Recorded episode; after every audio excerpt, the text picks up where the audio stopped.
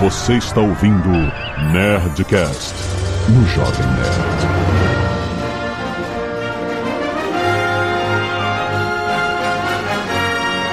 Lada, lada, lada, nerds! Aqui é Alexandre Antônio do Jovem Nerd. Hã? Ah, ah, Aí você lê aí o que eu falei. Meu Deus. É, aqui tá Garcia e eu virei jornalista por causa de Zelda. Olha! Opa, aqui é o Príncipe Vidani e a gente tem que gravar rápido esse programa porque eu só tenho três dias que a lua vai cair, Alexandre, pelo amor de Deus. Fala nerds, aqui é o Guilherme Camilo e de acordo com o Dave, eu toquei o Song of Storms no TI do Jovem Nerd. Como é que é que você tocou o quê? Bom, a gente vai chegar lá, mas Song of Ah! Storms é uma- talvez a melhor música do Zelda, cara. Ah, Muito bem, nerds! Estamos aqui ao som de uma ocarina. Olha aí que bonito. Para falar da saga Zelda. O Zelda? É isso? O Azaghal perguntou, é o Zelda? É o jogo do Zelda? Eu falei, é, é isso aí, meu. Ele tá, eu não entendo nada. Mas calma, nós estamos aqui com três tatuados. É, rapaz. Eu notei que os especialistas, então tu, tu tem que ter alguma coisa de Zelda tatuada na pele e vocês três têm. Então, parabéns. É a regra. É a, É a regra, Então, não? Tudo foi de Zelda. É. Tá vendo? Essa. É uma irmandade, é. É minha carteirinha gamer. É pra fazer parte do culto, né, gente? Exato, aceita. Aperta A pra mergulhar aí! Vamos mergulhar em Hyrule, em Zelda, Link e todas as histórias desconexas mais amadas do mundo. E-mails! Canelada.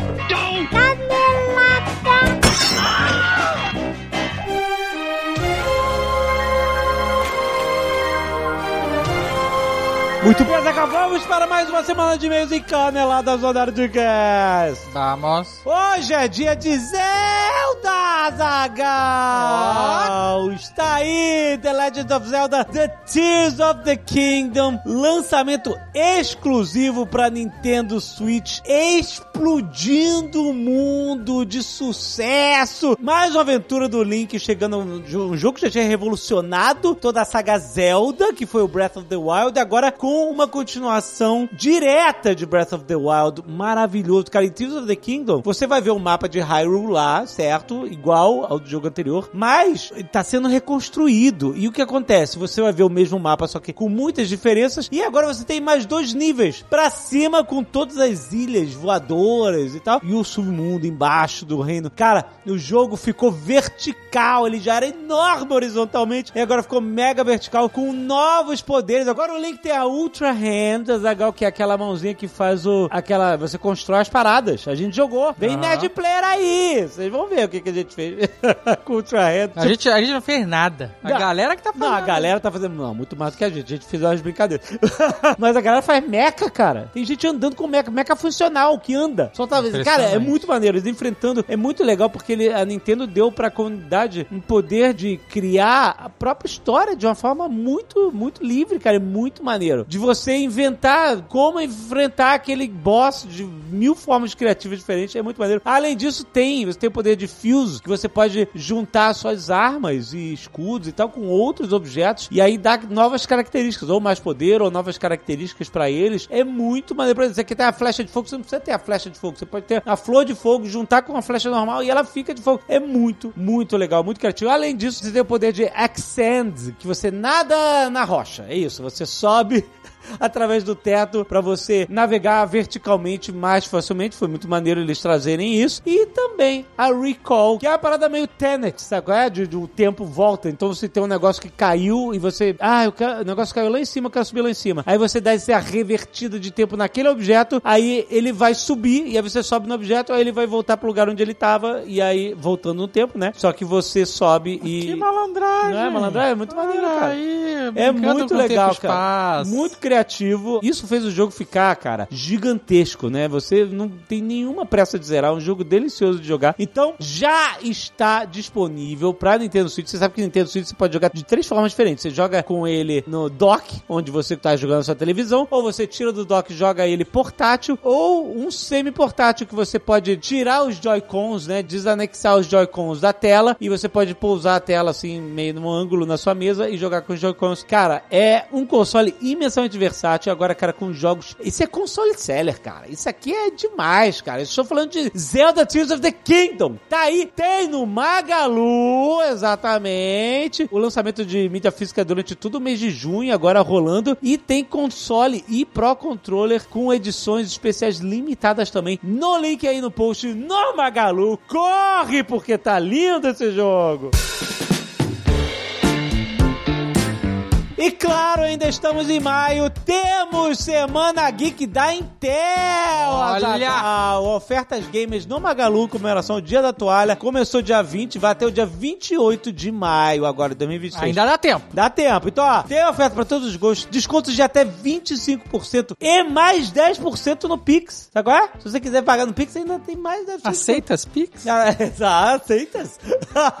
Destaque pro notebook Acer Predator Triton. com processador Intel Core i7 de 12ª geração Série H. Isso tudo otimizado para alta performance com 14 núcleos e 20 threads. Azaghal, mais velocidade de processamento com SSD de 512 GB, memória RAM de 16 GB, DDR5 é muita memória RAM e ainda é expansível para 32 GB. Tempo de resposta de 9 milissegundos com a placa de vídeo de 6 GB de memória dedicada. Gráficos Intel Iris Xe, cara, é uma máquina. Tela LED de 16 polegadas com teclado retroiluminado, além da bateria com autonomia de 7 horas de duração, dependendo do uso, claro. Link na descrição para você ver essa máquina e muitas outras ofertas na Semana Geek Intel no Magalu.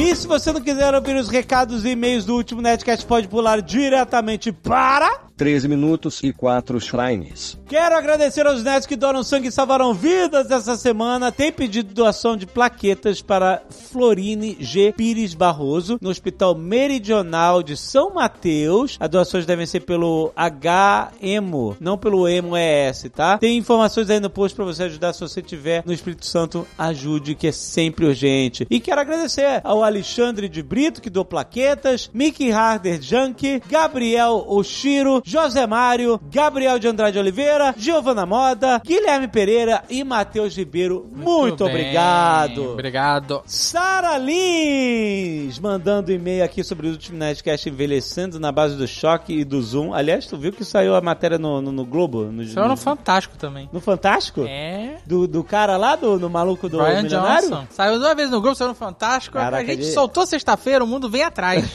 é isso, gente. Que coisa impressionante, né? muito bem, é Sara. Fala assim, amores. A gente conhece a Sara, muito amiga nossa, muito querida. Amores, primeiramente saudades. Ouvindo o último programa, vocês estavam tirando sarro da harmonização facial do Zac Efron. Mas na real, não foi harmonização. Ele sofreu um acidente doméstico que acabou com o maxilar dele, meu Deus! Não, mas calma assim. Que, que acidente doméstico foi esse? Caiu com a cara dentro da caixa. Ele tava correndo em casa, escorregou e tacou a cara numa quina, Nossa. desmaiou e acordou com o queixo pendurado. Meu Deus! Caraca! Teve que fazer várias sessões de fisioterapia pra voltar ao normal, entre aspas. Foi uma harmonização facial compulsória. Olha aqui, ó. Mandou uma reportagem. Caraca, Tem tem uma link. reportagem que ele quase morreu. Caraca, coitado do cara, maluco. tudo Mudou bem, o então. rosto dele? Mudou o rosto. Falando. Que reconstruir a parada. Que sinistro. Nossa, cara, obrigado, Sara, porque a gente tá. Coitado do cara. Beijam vocês. Valeu, Sara, saudades. Olha aí que legal. Jéssica Mendes, 32 anos, com carinha de 23. Ah. Podem me julgar, enviei foto. Caraca, já estão no julgamento? Já virou Nerdcast de, de, de dos namorados? Por que ela, ela é alguma coisa com a harmonização facial, será? Acho que ela tá falando que ela tem carinha de 23. Peraí, deixa eu ver. Eu não vou julgar ninguém, eu vou ler o e-mail dela. então ela tem cara de nova mesmo. Sim, minha genética é boa e não, nunca fiz nenhum procedimento estético Ah. por conta de que tenho medo mesmo. Hahaha. Mas você pode estar usando filtro, né? Tem isso também. Ai, nossa, caraca, de graça, já. Não tô dizendo que tá, mas pode. Nossa. Pra dar aquela encerada Isso na pele. que Não ia julgar. É, mas não tô jogando, eu tô- tô são possibilidades. E não dá medo nenhum. Ai, meu Deus. As pessoas ficam com outra cara Tá o negócio de bom, ok. E ela continua dizendo que não é o primeiro e-mail dela. E ela vem aqui, ó, vem aqui defender o uso de Crocs. Ah, olha aí. Assim como todos vocês também achava o Crocs horroroso. Se o Ronald McDonald usasse uma pantufa, ela com certeza seria um Crocs. Sim, esse era o nível de ranço que eu tinha do troço. Porém, sou atriz e faço teatro. Foi lá que fui apresentada ao Crocs, o teatro, né? Foi de artista. Uma amiga minha me indicou o uso e agora não tiro mais o feiozinho do pé. Olha aí. Sério, é muito mais prático usar crocs pra fazer aula de teatro. Ah, não, beleza. Tem um. Tem- Fora o conforto do feiozinho. Não machuca o pé. É uma maravilha. Agora tem uma parada, tem uns influenciadores de que você tem que usar sapato de palhaço. Como assim? Essa galera defende, e eu, eu acho que eles não estão errados não, que os sapatos modernos, sapatos e tênis, eles esmagam o pé. Ah. Sabe qual é? Tipo, Na- você no tem os bico. extremos como um sapato de mulher, um sapato alto de mulher, Ah, aquele bico fino, sei. que o pé fica realmente esmigalhado Os dentro do dedinhos sapato. tudo esmigalhado. aham. Os sapatos masculinos também, sapato social, que tem bico fino Também e tal, tem bico os fino, pés ficam esmagados. Muitos tênis, os seus pés, o pé das pessoas ficam realmente esmagados lá dentro. Certo.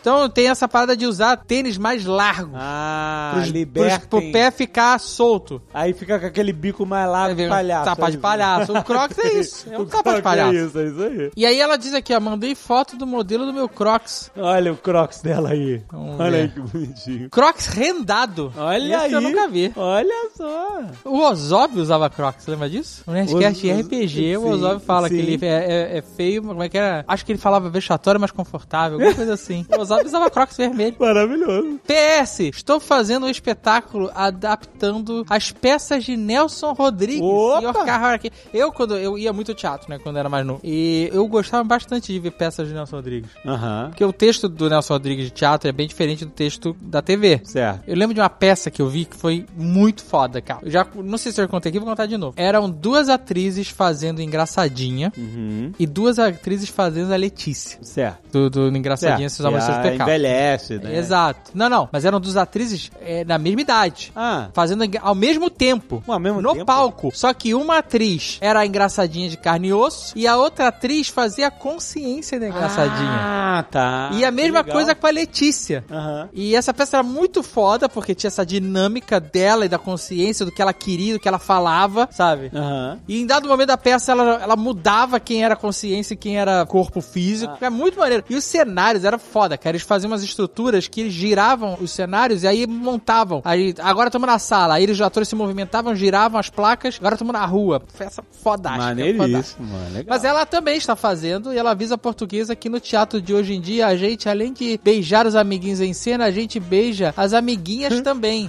é, meus queridos, a vida como ela é. Ué, é isso É aí. isso aí, ó. Não pensa não. Muito bom. É tudo artista. Eu quero ver quando tiver que beijar o Crocs. Que beijar o Crocs? Uai, Pra que- virar o que o Crocs? que o Crocs pode virar, virar um Fusca, né? Caraca, legal, muito bom.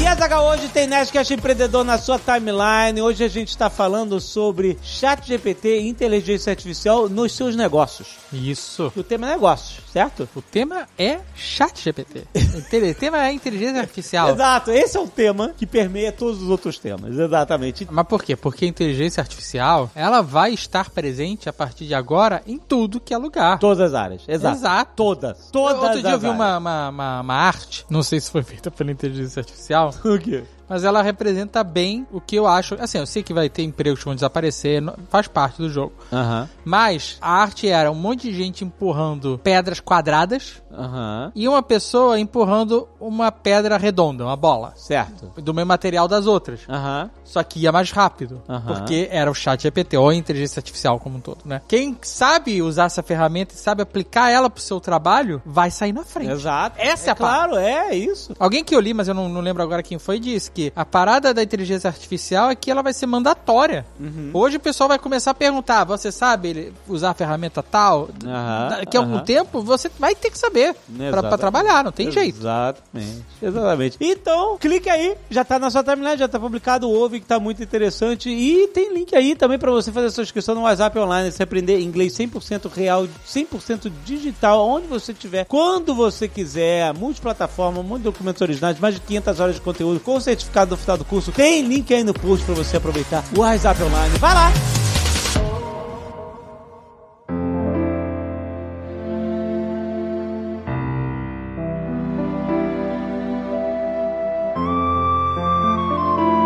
Então, gente, afinal, existe um lore linear de Zelda ou cada jogo é uma parada? Porque, enfim, eu só joguei dois jogos de Zelda é, e tô no meu terceiro e eu não entendo bem ainda. Tô captando as coisas do lore. Dá pra dizer, Alexandre, que tem linhas, tem lores, né? Que Lores? se comunicam. É, tem várias linhas, porque é, é, eu não tô nem falando da timeline, tá, gente? Porque eu até não sei a opinião do- da timeline do Gui Camilo, mas eu não sou o maior defensor de querer uma timeline coesa. Pra mim, esse é o maior erro de fã de Zelda possível. Ah, Porque as coisas não precisam fazer todo sentido, tudo conectado. Mas existem jogos que são sequências diretas de outros. Breath of the. Wild e o mais recente, Tears of the Kingdom, são São sequências diretas, ah, ok. Exatamente. É porque eu perguntei assim, mas faz sentido isso tanto jogo que cada um é uma história diferente? Aí, acho que quem foi que falou pra mim? Não lembro quem foi que falou. Ué, qual o jogo do Mario que tem uma história... Exato. O jogo do Mario também, tudo te conecta, cada jogo é um jogo, tipo, né? Pelo menos a maioria deles, etc. Essa parada de a gente querer conectar os jogos, assim, de criar uma, digamos, a timeline oficial de qual vem primeiro e qual vem depois, é relativamente novo até onde eu sei, porque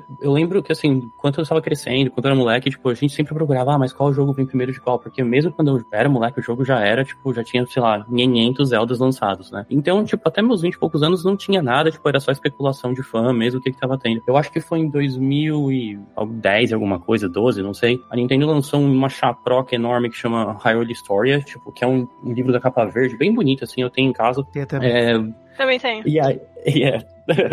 e aí Outro ele requisito do culto, né? Ah, é o mínimo que eu esperava de vocês, exatamente. É. Mas o que é bem legal dele, assim, é que ele, ele tenta, assim, de fato, definir uma timeline coesa e falar, olha, esse jogo vem primeiro, esse jogo vem primeiro, e daí depois vem aquele e tal, mas a questão é que chega um momento nessa timeline que as coisas se convergem e você tem três jogos distintos, desculpa, três timelines distintas partindo... Esse momento é no começo, né? Esse é o problema também, porque não é nem que chega um Exatamente. momento, tem tipo três jogos antes disso e já chegou, já quebrou em três linhas. É uma bagunça isso daí, e eu concordo que é um negócio relativamente recente, mas é a busca em... Porque eu acho que a diferença de Mario, que a gente citou pra Zelda, é que Zelda se cita, né? Os, os jogos de Zelda vão se citando no jogo se- seguinte. Então, por exemplo, lá em 91 saiu a Link to the Past pra Super Nintendo, e aí, pô, tinha o fim do jogo escrito, cara, Master Sword descansa pra sempre. Aí você pensa, pô, peraí, se o próximo jogo tiver Master Sword, é, é antes de a Link to the Past, porque ela não tá descansando pra sempre. Então, você fica tentando encontrar uma conexão ali. Eu acho que foram pequenos hintzinhos, pequenas dicasinhas que eles foram colocando num jogo em outro, que foi fazendo o fã fazer o que o fã faz de melhor, que é criar teoria, né? É, Isso é uma coisa que eu sou muito fã de Zelda, é minha franquia favorita, por conta disso também. Eu gosto muito de criar teorias em torno de jogos, fazer ligações entre os jogos da franquia, por mais que eles não sejam sequências diretas. O Tears the Kingdom mesmo, eu tava vendo uma teoria de que o pessoal leu o que tava escrito numa espada, que tá ligada à gosma do mal, agora do Tears of the Kingdom, que cita os nomes daquelas mães adotivas do Ganondorf e do Ocarina of Time. Então o pessoal tá tentando bolar, assim, umas ligações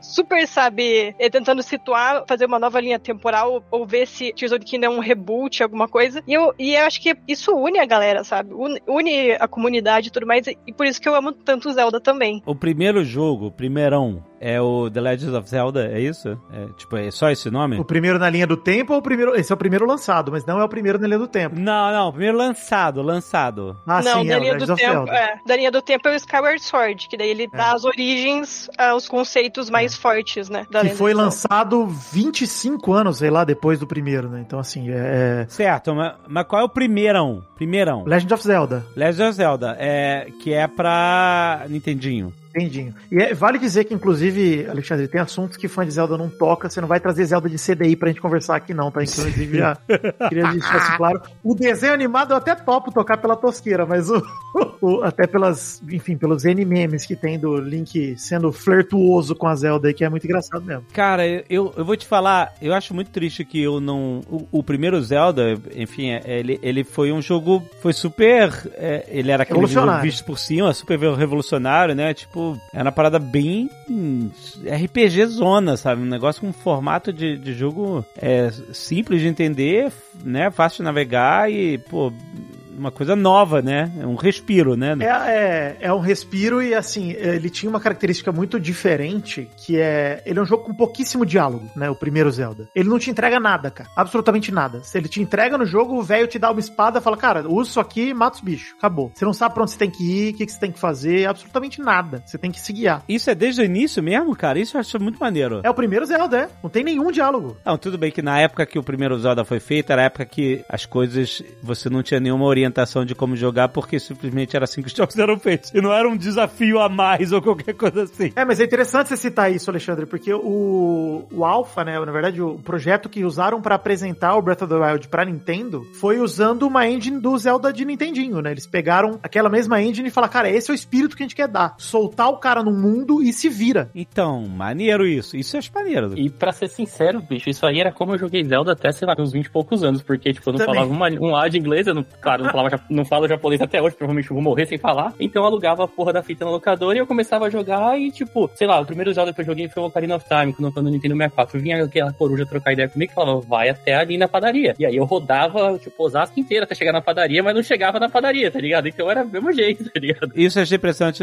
O primeiro Zelda que eu joguei de verdade mesmo foi o, é, o Link's Awakening, que eu, eu apelidei de Zelda Fofinho, porque ele foi feito muito na, na vibe do, do Zelda original, né? Essa visão meio de cima e tal, só que bem feito, né? Era pra, já pra... Ele é o segundo remake, né, do Link's Awakening, que é o do Switch que você tá falando, É o né? do Switch. Ah, ele é um remake? Ele é o remake Sim, do remake. É o segundo remake? Caraca, brother, é sério isso? Porque o Link's Awakening é um jogo de 93 pro Game Boy, nem o Color era, o Game Boy. Caraca, Link's Awakening. Aí fizeram o DX pro Game Boy Color e aí fizeram agora o do Switch, que eu acho, ô, Alexandre, de verdade, um dos jogos mais lindos do Switch até hoje, esse Zelda aí. É bonitão. É maravilhoso. Todo Assina de embaixo. assina brinquedo, né? Não, é de lindo, é brinquedo, lindo. então, Ele é lindo demais, cara. É lindo, é lindo. E eu joguei com a Gisele, né? É, enfim, ela jogava, e aí quando entrava alguma boss fight, alguma coisa assim, aí ela passava o controle pro pai.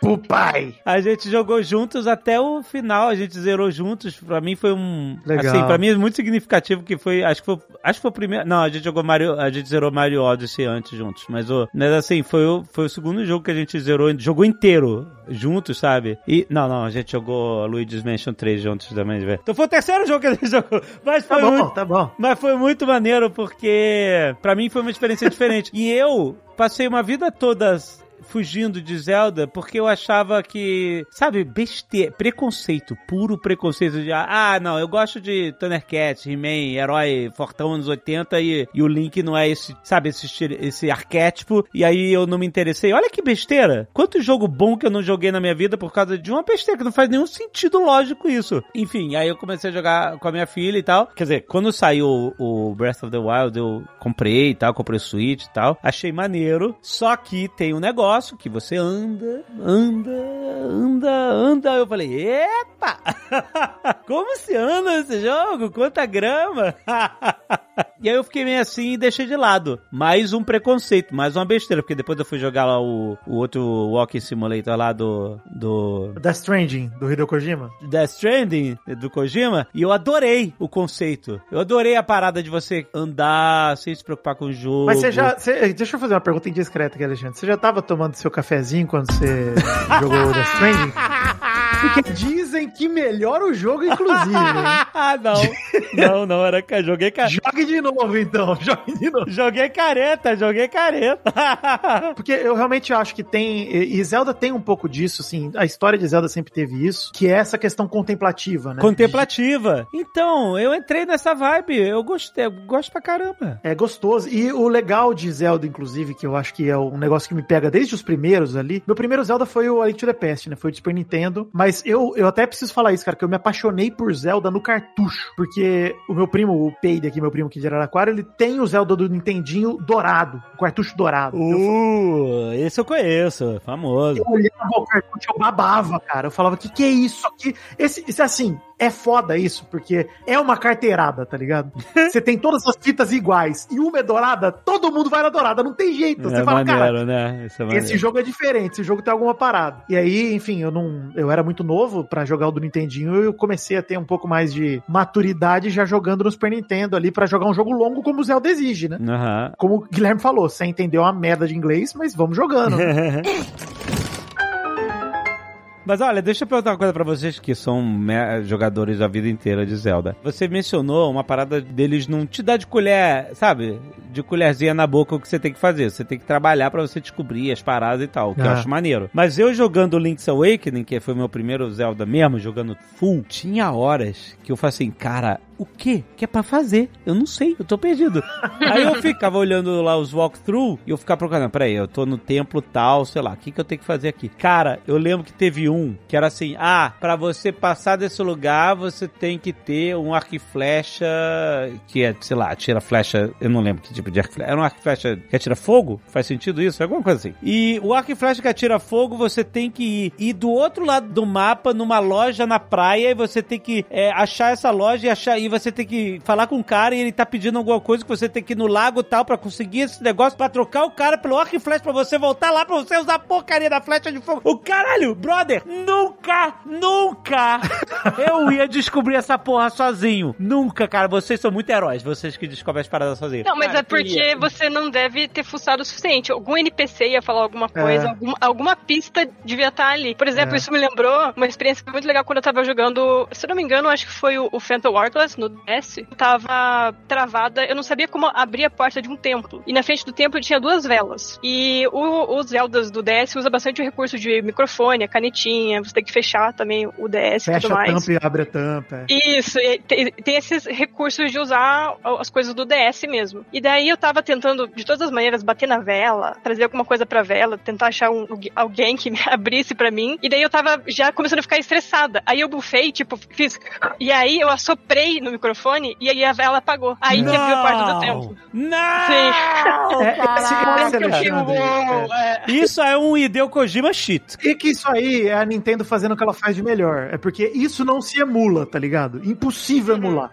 Você pode jogar quando você quiser no emulador. Ele tem até emulador hoje em dia tem a função de assoprar. Você clica o botão ele assopra. Mas a sensação que a Tai teve assoprando, desculpa, gente, você não emula isso em lugar nenhum. É foda, é impossível. Caraca, foi cena de filme, né? Desistiu, os heróis desistiram, de repente. Ai, bó, cara, que foda, hein? Daí apagou a vela, abriu o templo na minha frente. Eu fiquei, cara, não acredito, eu achei genial. Assim, foi Genial. Maneiríssimo, Sensacional. maneiríssimo. Isso é uma coisa que de fato é muito difícil de você. E a Nintendo é muito foda com os consoles dela, isso, né? Na- nos jogos particulares dela, ela acaba usando e abusando desse tipo de recurso que os outros Sim, sim. é, desenvolvedores não usam, né? Na prática. A Nintendo só que usa. É, não, É, Mas é legal isso. criar uma experiência além do jogo, né? Você tem uma experiência Isso. com o console em si. É uma imersão bem maior, realmente. Assim, acho que é uma parada que eu tava falando com os amigos meus do. Eu jogando Tears of the Kingdom agora, né? Que dá uma sensação muito familiar de você voltar pro mundo do Breath of the Wild ali, com uma sequência direta. Eu lembro que a última vez que eu tive essa sensação tinha sido lá com a Link Between Worlds, quando eles fizeram a sequência pro A Link to the Past, né? Enfim, Uhum. quase 20 anos depois. E aí o que mais me marcou, eu sei que a Tai tem por isso também, eu não sei qual é a tatuagem do Guilherme, mas Majora's Mask foi a primeira sequência de Zelda, né? Que foi um Uhum. jogo logo depois. Tirando o Zelda 2, que a gente não precisa falar tanto sobre ele também, mas a primeira sequência de Zelda que, cara, é, é o mesmo jogo, né? O Majora's Mask com o Ocarina of Time. Jogabilidade e tudo mais. É igual. Cara, os itens na tela, tudo. Se você jogar um depois do outro, você parece estar jogando o mesmo jogo. É a mesma sensação que dá com Breath of the Wild e Tears of the Kingdom. Mas o, o ponto que é legal de você usar tudo do console e usar as coisas diferentes é justamente isso. O Zelda ele tem dois momentos, esses de Switch, né? Eu tô tirando um pouco o Link's Awakening porque ele é um remake, mas ele tem um momento que você tá lá focado, imerso na TV, vendo a história e puta que legal e vendo diálogo, e tem um momento que você tá andando, zanzando por Hyrule. Aí a portabilidade do Switch, cara, é uma mão na roda, porque naquele momento que você para de trabalhar e vai no banheiro, pô, fazer uma shrinezinha aqui, vou encontrar algo eu vou fazer. Isso é a Nintendo te falando que, cara, dá para jogar casual e hardcore no mesmo jogo, dependendo do que você vai fazer. Isso é muito maneiro, cara. Isso daí a, a Nintendo dá de 10 isso, e com o Zelda encaixa demais. E, e é engraçado, né, que a gente tem um jogo de fantasia super denso, com raças e tudo mais, se a gente for se aprofundando, cara, é muita coisa que tem, e ao mesmo tempo você consegue fazer coisas super corriqueiras, como o que você falou, o sistema de trocas do Link's Awakening, pra você trocar tudo e zerar as trocas, né? Cara, demora muito, é o jogo inteiro trocando. trocando É, troca banana por não sei o que lá e troca esse negócio que você recebeu. Não, tá, e e você falou, ah, em algum lugar devia ter uma dica aí da parada que você, que você tava procurando, e tinha, e só que você tinha que, sei lá, numa cabana que era a biblioteca, e você tinha que dar uma porrada no, no sei lá, numa estante, e aí caía um livro, aí você lia esse livro, e aí nesse livro tinha a porra da dica, o que significa que eu nunca ia descobrir sozinho essa porcaria. Mas provavelmente tinha dica que era pra você bater naquele lugar também. Tinha! Aí em algum lugar tinha, entendeu? Mas aí, cara, iam passar 50 anos até eu, de fato, conseguir. Tipo assim, é- Sim, eu acho sim. muito maneiro pra quem descobre sozinho, mas assim, é um desafio. O primeiro Zelda que eu joguei foi o Ocarina of Time também. É, meu, meu pai, ele era muito fã de Nintendo, muito fã de Zelda. Aham. E ele jogava o Ocarina of Time e ele era purista. Ele não queria jogar com detonado, com dica, com ninguém falando, nem Olha, nada. Olha! E ele demorou dois anos pra zerar, sem nada. Nossa, é a primeira Ele vez que eu zerei Ocarina of Time foi sem nada também. Caraca, seu pai é. Seu pai é um guerreiro. O seu pai é um guerreiro. Olha aí. O Ocarina of Time eu alugava, tá ligado? No locador eu não tinha também. Era aquele pânico toda sexta-feira quando eu pegava o jogo, porque assim, eh, meus pais eles não deixavam eu ficar jogando durante a semana toda, né? Então era jogar no final de semana. Então eu pegava o jogo na sexta e tinha que devolver na segunda. Daí tudo que eu fazia no final de semana, é claro, eu era uma criança, tipo, não lia inglês, falava nada, então eu tava andando na tonta ali, fazia o que dava pra fazer, até que eu ia aprendendo e beleza. quando eu devolvi o jogo na segunda, era rezar a semana inteira pra pegar a porra do cartucho na sexta, e um, o cartucho tá lá na, na locadora, o mesmo que eu aluguei na semana passada, né? E dois, Uhum. ninguém tinha apagado meu save durante a semana, bicho. Ah, então, o assim, save, exato. imagina o desespero que era. Tipo, toda sexta-feira você pegar o jogo e você tava assim, pelo amor de Deus, que meu save seja aqui, que meu save seja aqui desse. Que o save era do é Nintendo 64, isso? Era no 64, é. É, até o 64 era tudo no cartucho o save. Não tinha. O save ficava no cartucho, exatamente. É. Por algum milagre, eu consegui zerar o jogo nos finais de semana, alugando na, na locadora diversas, diversas vezes. E o meu save tava sempre lá, intocado. Ninguém tirava o teu save? Caraca. Aconte- Algumas vezes apagaram e aí eu voltei de novo, mas daí eu já sabia, né? Tipo, e aí repete, mas daí você tem, tipo, você tem 8, 10 anos, você faz tudo de novo e, tipo, é Sorriso tudo na certo, né? cara. É. Exatamente. Mas isso é uma parada maneira também, né, Guilherme? Porque o o Ocarina of Time, pra mim, acho que. E, e a gente falou aqui também, Alexandre, no podcast de Mario, um pouco, do filme do Mario, sobre a transição do 2D pro 3D, né? Uhum. E, cara, o Ocarina of Time, eu não vou ter humildade nenhuma aqui pra falar isso. Não existiria God of War, não existiria. Cara, nada se não fosse o Ocarina of Time. Sem sacanagem, assim, The Witcher, nada, nada. O Ocarina of Time traçou o terreno pra tudo isso, porque era um medo de todo mundo, de como que iam fazer o Zelda, que era um jogo top-down, e ao mesmo tempo que saiu o Ocarina of Time, tava saindo o jogo pro Game Boy, né? Saiu o Oracle of Seasons depois, o Ages, tinha saído o Awakening. Então, assim, estavam transformando a franquia em algo que poderia ter ficado super duro, quadrado, esquisito. E, cara, a jogabilidade do Ocarina of Time, ele é base pra todos os Zeldas até hoje. O lock com o Z, né, de você travar no inimigo, Aham. tudo isso, cara. Nasceu no Ocarina of Time? Ah, maneiro. É, assim, é muito fácil de se relacionar. Se você pegar hoje pra jogar o Ocarina of Time, você vai pagar, pô, isso aqui tem até hoje. O Breath of the. Tears of Kingdom, eles mantiveram. E o roll também, né? Ele dava uma rolada, não dava? Isso, é. É que ele não pulava, né? Não tinha botão de pulo. Acho que é a grande inovação do Switch aí, o pulo do Link. Ah, ele não pulava até o Switch? Ele não pulava? Nunca pulou. Cara. Ele pulava sozinho. Pulava, Você corria até a, a berola e ele pulava sozinho. O máximo que você fazia de pular era dar um mortal pra trás pra desviar, tipo, de uma porrada de alguém, assim, de um ataque de um bicho. Mas assim, pular mesmo, tipo, vou pular essa cerca aqui. Isso. Não. Você tinha que dar um. Você, conseguia dar um mortal pra trás da cerca, daí você conseguia pular ela, mas, tipo, É. pular pra frente não, saca? É, você tinha que ir na beirada e se jogar. Era maluquice. Apertar. Aí eu quero perguntar o seguinte: eu quero saber o lore básico. Princesa Zelda, esse negócio de, de chamar o negócio do, do personagem que não tá presente. Personagem ausente. A Princesa Zelda é uma ausente? Ela era a donzela em perigo, né? Ainda é, né? De alguma forma. Ela era donzela em perigo, né? Então, mas aí, mas essa parada é o seguinte: história original, Princesa Zelda sequestrada e o Link Isso. é muito perigoso, leve essa espada. Basicamente isso. É, a, a história original até é o mais padrão de tudo. O Ganon é vilão, é o Bowser, a, a Zelda é a Peach e o Link é o Mario, vai dizer assim. que não pulava.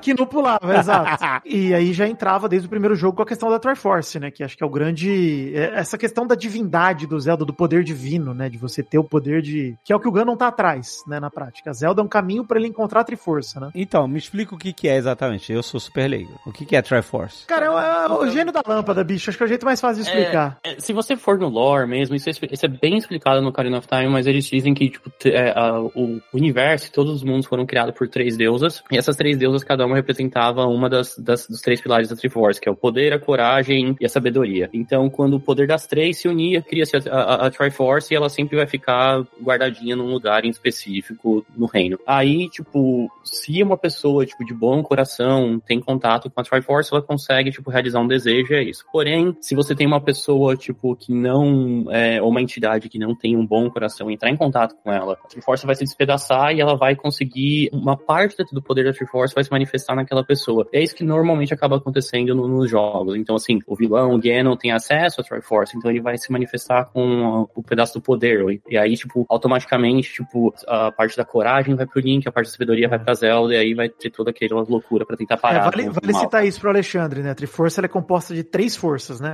Obviamente, né, gente? Mas é isso. É coragem, sabedoria e poder, né? Poder, no fundo, sempre acaba sendo representado pelo vilão, pelo Ganon, né? Que é o bicho poderoso, o mal a ser enfrentado, que é o mais forte, geralmente. O Link é a coragem, que é uma, até uma questão, né? De olha que história bonita, não é o mais forte, é o Davi contra o Golias, né? É o corajoso. É, e a sabedoria. tá lance sempre- de herói escolhido pelo destino, né? Ele não tem superpoder nem nada, ele foi escolhido pelo destino. E o Link, além de ser isso, acho que vale a pena citar, só pincelar isso também, a gente pode voltar nisso depois, que é... O Link é o maior exemplo do protagonista silencioso que a gente tem, acho que nos jogos, né? O herói que, cara, você tá com ele o jogo inteiro e ele não fala uma palavra além de... Ah, é, ah, é, É? só dá gemido. É? Eu sou praticamente o Link brasileiro, inclusive, só No gemidão Tears do, of the Kingdom, no Tears of the Kingdom, ele, ele sussurra umas músicas de Zelda quando ele tá cozinhando. Não sei se vocês repararam. Olha aí. é, ele fica... Não. fazendo- Aumentou o vocabulário dele, é. Com múrios. Eu vou Mas ter é que legal isso, minha carteirinha gamer um segundo aqui e falar que eu não joguei Tears of the Kingdom, Tears of the Kingdom Ainda. ainda, então. Ainda, então. ela tá, ela tá aprendida pelo Detran por enquanto, a minha carteirinha gamer. Não, mas acabou de lançar, já se renova, pô. Tá, tá tranquilo, tá dentro do, do prazo. E, e é. Acho que o, o ponto é justamente esse, né? A gente tem ali as três representações de lore do Zelda, que são o Link, o vilão e a princesa, com a Triforça atrás. Aí vale dizer de Hyrule, né? Que é o, o mundo, o reino onde toda essa história acontece. Não é sempre em Hyrule, mas o Link, a Zelda e o Ganon estão lá. E vale fazer uma diferenciação clara entre Ganon e Ganondorf. Agora começa a ficar um pouco confuso, Alexandre. Porque a questão do Ganondorf vem só no Ocarina of Time, né? Antes era só o Ganon. Então, peraí. Primeiro parênteses. Alguém me perguntou: o Ganor da lenda de Ganor tem alguma coisa a ver com Ganon do, do Zelda? Aí eu falei, cara, então, eu nunca joguei Zelda, então eu realmente não tenho a cultura do lore e tal, não sei o quê. Quando a gente tava gravando primeiro Nerdcast de RPG, eu inventei, tipo, na hora, um nome pra um. Ah, aqui era o grande herói Ganor. Acho que eu falei do reino primeiro e tal. Esse nome veio na minha cabeça assim, assim, ó, sabe? sabe quando você simplesmente vai, fecha os olhos e pesca algum nome bizarro? Sim. Eu não posso dizer que eu não tenha visto em algum lugar Ganon, Zelda e tal, e esse nome tava flutuando no meu subconsciente e de alguma forma nasceu uma variação parecida, sabe qual é? Então, eu não sei dizer. Mas, pô, pra mim, Ganon sempre pareceu muito mais os nomes de Senhor dos Anéis do que de, de Zelda, inclusive. Nunca tinha pensado, mas tem razão. Então, eu sei, assim, certamente eu tinha alguma coisa de seus anéis na cabeça, tá? mas eu não sei se eu misturo, se a minha cabeça fez uma mistura, porque o nome é muito parecido, Ganon e Ganor, né? Tipo, É. ah, beleza, tem um H no, no meio e, e, e muda a letra final, mas tipo assim, eu não, pode ter sido uma coincidência, eu podia estar lá no Inception, no fundo da minha mente, mas o Ganon, ele é um vilão de múltiplas encarnações, é isso? Ele, ele tem Ganons diferentes, é isso? Ou é sempre o mesmo Ganon? Todo mundo tem múltiplas encarnações, né? O Link, a Zelda, o Ganon, enfim, a gente não pode nunca dizer que é o mesmo. Porque as histórias são diferentes, é isso? Algumas histórias não são li- ligadas entre as outras, é isso? Exato. Eu, eu gosto de interpretar da seguinte forma, Alexandre. Que, como é uma lenda, ela tá sendo contada ao longo das gerações e aí, cara. Matou a lenda de Zelda. Porque é ruim você ter- tentar encontrar a ligação exata de cada um. Porque, por exemplo, o Skyward Sword, oficialmente, ele é o primeiro. E no Skyward Sword, nem o Ganon tem. Na, na cronologia, é isso, né? Isso, é. E Nem, nem o Ganon tá lá. É o Demise, né? Que seria o, o mal do qual o Ganon nasce. Aham. Meio que isso que. Aí tá aí, Guilherme. Se eu estiver falando besteira, vocês me corrigem aí, mas eu lembro que é isso. É, o Nossa. Demon King, na verdade, ele é meio que o, o Ganon Ganondorf. O Ganon Ganondorf nada mais é do que a encarnação do Demon King. Demais, ele é, o é. Demon, é, ele é o Demon nem King. tinha o nome. Ganon nem nada, né? Ele era tipo. Sim, uma- sim. Ele, ele é mais parecido até com o Calamity Ganon do que com o restante, né? Enfim, não é uma, Uhum. uma, uma encarnação nem humanoide nem porco.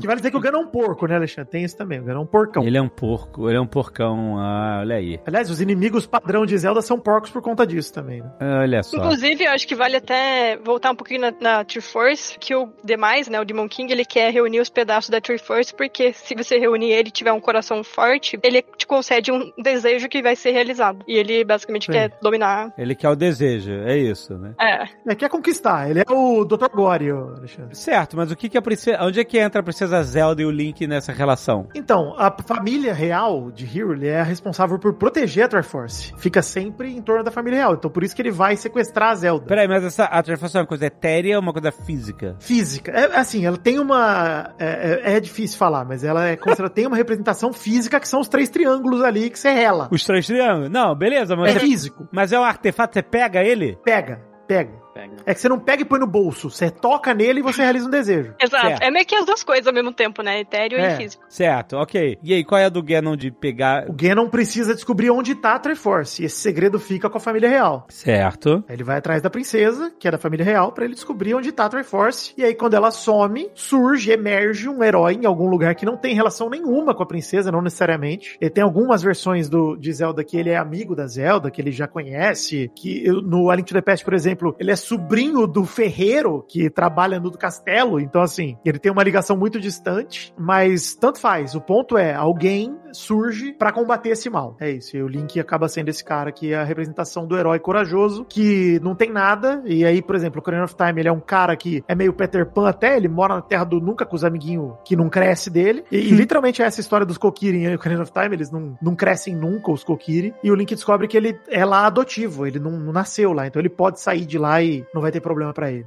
Então, Saquei. várias encarnações mudam o que o Link vai fazer ali, mas o ponto é ele sempre sobe pra resolver o problema. É que a Zelda ela tem uma ligação mais direta do que o Link, porque, voltando também quando o Guilherme explicou sobre os pedaços lá da Triforce e quem criou elas, teve também a deusa Ilha, que basicamente fundou ali com os Ilianos Hyrule, aí nasceu Hyrule ali, e daí os descendentes dela, daí vem o pessoal que protege, né, a Triforce e tudo mais, e a linha real, que daí vem a Impa, que é uma personagem super conhecida também de Zelda, e a Zelda basicamente é a encarnação dessa deusa Ilha posteriormente, sabe? Então por isso que ela tem essa importância mais, tipo, uma ligação mais direta do que o Link, né? O Link realmente é um herói dis- escolhido pelo destino ali. Ele tava no, no lugar certo na hora certa, basicamente. É isso aí. E é importante falar isso, Thay, porque justamente esse é, esse é o motivo da família real proteger a Triforce, né? Que é a linhagem da ilha direta que tá ali. Uhum. Então, é por isso que a Triforce fica com eles, porque a ilha é uma outra. É como se fossem as três deusas, né? Que é a Jin, a Farore e a Nairu. E a ilha é uma outra. É como se fosse uma deusa acima dessas três. A deusa terceiro Dani. Sim, e ela sei se acabou é- ficando, ela ficou em Hyrule pra proteger ali, só que daí apareceu o Demon King, que era um ser muito poderoso e tudo mais, e ela acabou se sacrificando pra selar ele. Daí que dá o início da lenda, né, que ele fica adormecido e daí tem as encarnações posteriormente.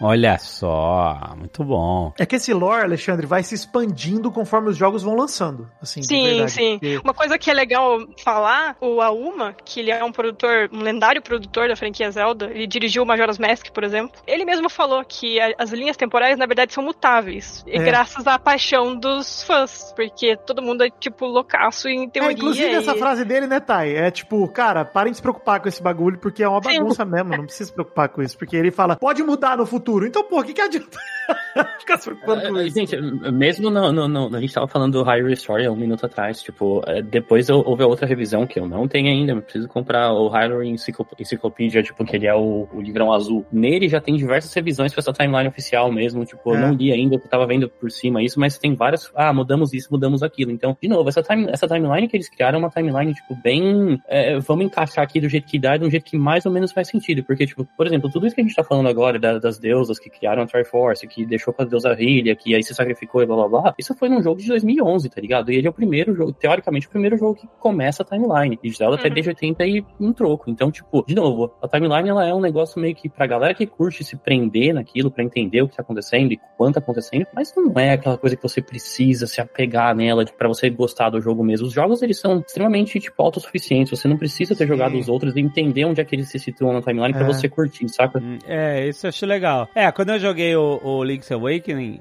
ele é bem contido nele mesmo, né? Você acorda na ilha e fica todo esse negócio que você tá sonhando e no final era meio que um sonho, né? Um negócio... Então é uma história muito contida, né? É bem contida. E eu, eu curti pra caramba, né? É, é claro, tinha, eu tinha momentos que a, a Gisele, ela tem um negócio que ela tem que cortar todas as gramas possíveis do cenário. Limpar. Já Ela fui essa pessoa. Você fase já foi essa pessoa? Eu falei, por quê? Por que vocês fizeram essa mecânica de cortar grama? Por quê? Aí ela fica, tchum, tchum, tchum, tchum. Aí, ah, pronto, cortou, filha, vamos lá. Aí, não, peraí, faltou um pedacinho lá. Eu ia lá no final, aí cortava o último pedacinho. Tá bom, filha, fala com o moço pra gente pegar a missão, filha. Não, peraí, que tem grama ali do outro lado. Falei, Nossa. Ela tem que Isso é quebrar pote também. Quebrar pote, opa, muitos. Todos os potes, todos os potes tinham que ser quebrados. No Breath of the Wild tem um NPC que reclama de você fazer isso. Isso é muito legal. É, né? Você, sai, maravilhoso. você, sai, você sai quebrando as coisas, tipo, daí ele vai lá, você quebra um pote, quebra dois, daí, tipo, eu não lembro exatamente o que ele fala, mas ele meio que fala assim, porra, bicho, para com isso, tá ligado? É. Tá mal educado, né? tá É, tá mal- mal E, meu, isso, isso é uma parada que até vocês mencionaram de pote, dele perceber e tal. Eu acho que é é a primeira piada interna de Zelda que dura até hoje, que eu acho maravilhosa, que são os cucos, gente, né? Os galos de Zelda. Então, é, a galera, quando fazia aquela zoeira de, de matar galinha no Skyrim e tal, a galera falava, ó, não, cons- não faz isso em. É, porque são os bichos mais Zelda fortes do não, jogo, maluco, são os bichos mais tá poderosos fudido. do jogo. Porque a fúria de cucos vem desde o A Link to the Past ali, de você... Pô, os caras viram que era muito tentador bater em galinha. É sacanagem falar É. isso, Luiz Anel, fica tranquilo, é brincadeira, que é Zelda. só. Mas aqui ele viu que a galera fazia isso direto, né? Ficava catando as galinhas. Não, lá no Link to the Past, acho que testando o jogo, os caras já fizeram de sacanagem. Mano, vamos fazer as galinhas fazer um, um ataque de volta aí. Exatamente, muito bom. Cara, a partir do Ocarina of Time, isso perdeu o controle, cara. Não tem mais jeito. É, e assim, é é uma baita piada interna e tal, com o Zelda e tudo mais. Mas é esse, eu acho que isso é uma parada que a Nintendo faz que, pô, é muito carinhosa, cara. É pegar um detalhezinho que ela sabe que o jogador vai mexer com aquele negócio e, e ela quer fazer uma pegadinha com você, meu. Cara, você vai perder um progresso importante no jogo que você bateu numa galinha, bicho. E é, vai ser punido. Pronto. Ó, pelo menos assim, não, vai- não é bater uma vez sem querer. Você tem que, tipo, É, comer de porrada, coitada da galinha mesmo. Então tu É. mereceu, tá ligado? Você merece, exato. Exatamente. Eu, eu tô do lado dos cucos também, eu não tô falando não. E, Inclusive, cara, esse negócio virou meio que, tipo, tão canon na história que no Breath of the Wild você consegue matar bosses usando a galinha, né? Tipo, como que um Sim. bicho É jogo, né? sério? Tipo, Porque É sério? Porque os monstros também podem bater na galinha e podem sofrer o rush das galinhas, ô Alexandre. Caraca, que coisa incrível, cara. Eu não sabia disso, não. A mecânica básica é mais ou menos assim: você tem que, para as galinhas te atacarem, você tem que bater um número X de vezes. Então, sei lá, você tem que bater cinco vezes na galinha e vai vir toda a massa, aquela, todas as galinhas do jogo, 20 da porrada. O que, que, que o pessoal faz? Eles vão lá, tipo, dão quatro porradas na galinha e para. Eles vão lá, seguram a galinha, na hora que o boss vai bater nela, vai, vai, vai te bater, ele joga a galinha em cima do boss, e aí o hit do boss bate na galinha. E as galinhas vêm na vontade pra cima do boss e matam ele e você sai na paz. Puta que foda, hein? Que foda isso.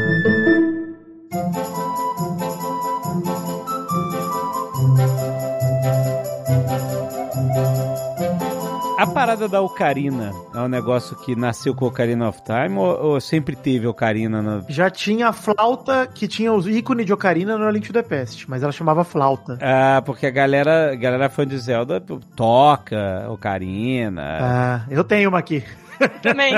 Ah, olha aí, olha aí. Guilherme, você tem, Guilherme? Senão vai ter que Vocês, vocês não vou- eu vou ter que sair do culto, gente. Vocês não querem ver, vocês não querem ver nada relacionado à, minha- à música na minha mão que não seja o Spotify, velho. Então, eu sou um zero à esquerda pra música, então. Não, eu também não consegui tocar muito bem, não. Eu já tirei um Eu também sonzinho, não mas assim. toco. É, eu tocar também Ah, não toco. Ele gente. só tá de enfeite, assim. É, mas eu fiz, o meu irmão, quando me deu a Ocarina, inclusive, ele, fez, ele foi muito caprichoso. Ele me deu até dentro de um baúzinho, um pequeno baúzinho que você abre e tá Olha. dentro. É muito legal. Eu acho que esses jogos, eles, eles deram uma sobrevida pra esse instrumento. Eu não sabia o que era uma Ocarina antes, Alexandre. Não fazia ideia o que era isso. Todo mundo.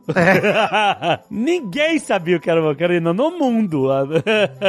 Não sei, quatro pessoas. É uma parada da hora de comentar mesmo, porque a ligação de Zelda com música em Ocarina of Time e em Majora's Mask é uma parada que a Nintendo resolveu inovar do nada, porque não, não tinha isso assim. Tinha no A Link to the Past tinha um item da flauta que você usava pra dar teleporte rápido no mapa. Era isso. Era uma música que ele tocava uma música só, você não tocava no controle igual no Ocarina of Time, né? E aí em Ocarina of Time toda a mecânica do jogo é de música. Cara, e Majora's Mask não é nem Ocarina, né? Ocarina se você tá como Zora é uma guitarra, se tá como Deku é corneta, enfim, vira vários instrumentos no Majora's Mask, né? E no Link's Awakening você tem que juntar os instrumentos musicais pra poder acordar lá o... Isso, não, nessa época tudo, o Wind Waker fez a batuta do maestro, né? Teve bastante coisa de música nessa época. E, cara, a Nintendo conseguiu transformar isso numa mecânica mesmo de jogo. E aí, tudo que a gente faria de maneira fácil através do menu, cara, você quer, sei lá, viajar, dar teleporte, cara, descobre a música certa. Quer chamar o cavalo, descobre a música certa, vai aprender. É isso aí. Então, isso é muito maneiro, cara. E aí o Guilherme até falou de Song of Storms aí no começo, que justamente é uma mecânica do jogo, cara. Tem missão no Chrono of Time que você precisa fazer chover. E aí você precisa tocar essa música pra chover, pra acontecer. Então é muito maneiro. Provavelmente, do jeito que Zelda é, você tem que, pra você tocar essa música, você tem que comprar uma ocarina de verdade, fazer duas semanas de aula e aprender a tocar a ocarina de verdade perto do microfone do, do controle pra ele finalmente começar a chover no jogo. que é nesse nível, cara. Nessa época do 64, o único trabalho que você tinha que ter era entender o controle esquisito do 64 e conseguir apertar os botões certos. Só isso. Ai, cara. Mas as músicas são tão marcantes mesmo que, tipo, um pouquinho antes da gente começar a gravar, eu falei, vou escutar um pouquinho aqui só pra entrar no mood. Tipo, as três primeiras notas do, do, do- do tema principal do Ocarina of Time é o suficiente. Tocou as três primeiras É. notas, já dá aquele arrepio, assim, subindo pela espinha que você fala, puta que pariu, como isso, essas músicas são boas, sabe? Tipo, Eu arrepiei com você falando, eu não vou arrepiar com a música. Aí, ó, tá vendo? Mas olha só, tem um outro artefato famoso que é a Master Sword, certo? Ah, sim. Esse é o, o mais famoso de todos, né? Acho que é o principal, porque assim como o Ganon é um mal eterno, a Master Sword é a arma que bane o mal, desde o começo. E o, e o Link não consegue guardar essa porcaria. Ele sempre perde, você só vai conseguir lá na... Segura essa espada, cara! Não perde É, essa ele não- porra! Mas, mas, Em casa, Link! mas volta antes dele, assim, o que a gente tava falando. né? Não é sempre o mesmo personagem, né? Uma, eles são É. reencarnações de uma, de uma entidade, né? Ah, é isso mesmo? O Link? É. Sim, Todos eles, né? Ele- Zelda também, enfim, o Ganon também.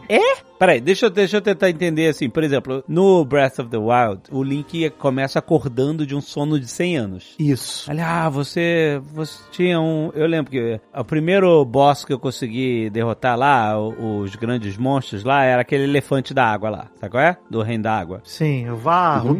Não. Vá Ruta. Varuta, é. Barruta, é. Aliás, o primeiro e o único, que ainda tô bem atrasado no outro jogo. Aliás, eu agora eu vou ter que. Eu vou ter que. Eu me conheço, eu vou ter que zerar o primeiro jogo pra poder. Não, e, e é o ideal, viu? Porque é o que a gente falou, os jogos não tem muita ligação, Ah. mas Breath of the Wild e Tears of the Kingdom tem total ligação. É, não, tudo bem que eu já tomei spoiler porque eu tive que gravar Nerd Player do, e, em É, breve, mas, em breve, vocês verão. Mas, mas eu vou voltar pro Breath of the Wild até zerar. E aí o Valruta. Ah, eu zerei Paper Mario também. É o último. Com a, com top É. 5 no máximo, né? Quando você visita lá a cidade é, dos, dos bichinhos que tem cara de peixe, Uns horas. As horas. As horas, exatamente. Eles falam que o Link tinha até uma, uma Zora que já morreu. A Mifa. E, e- e ela era. É isso, ela tem poder de cura, parece o espírito dela e tal. Dá um rolê pro Link. E ela era apaixonada pelo Link, etc e tal. Aí eu falei assim, bom, isso deve ser de algum outro jogo, porque. Não, né? Não isso é. que é essa a grande pergunta, não?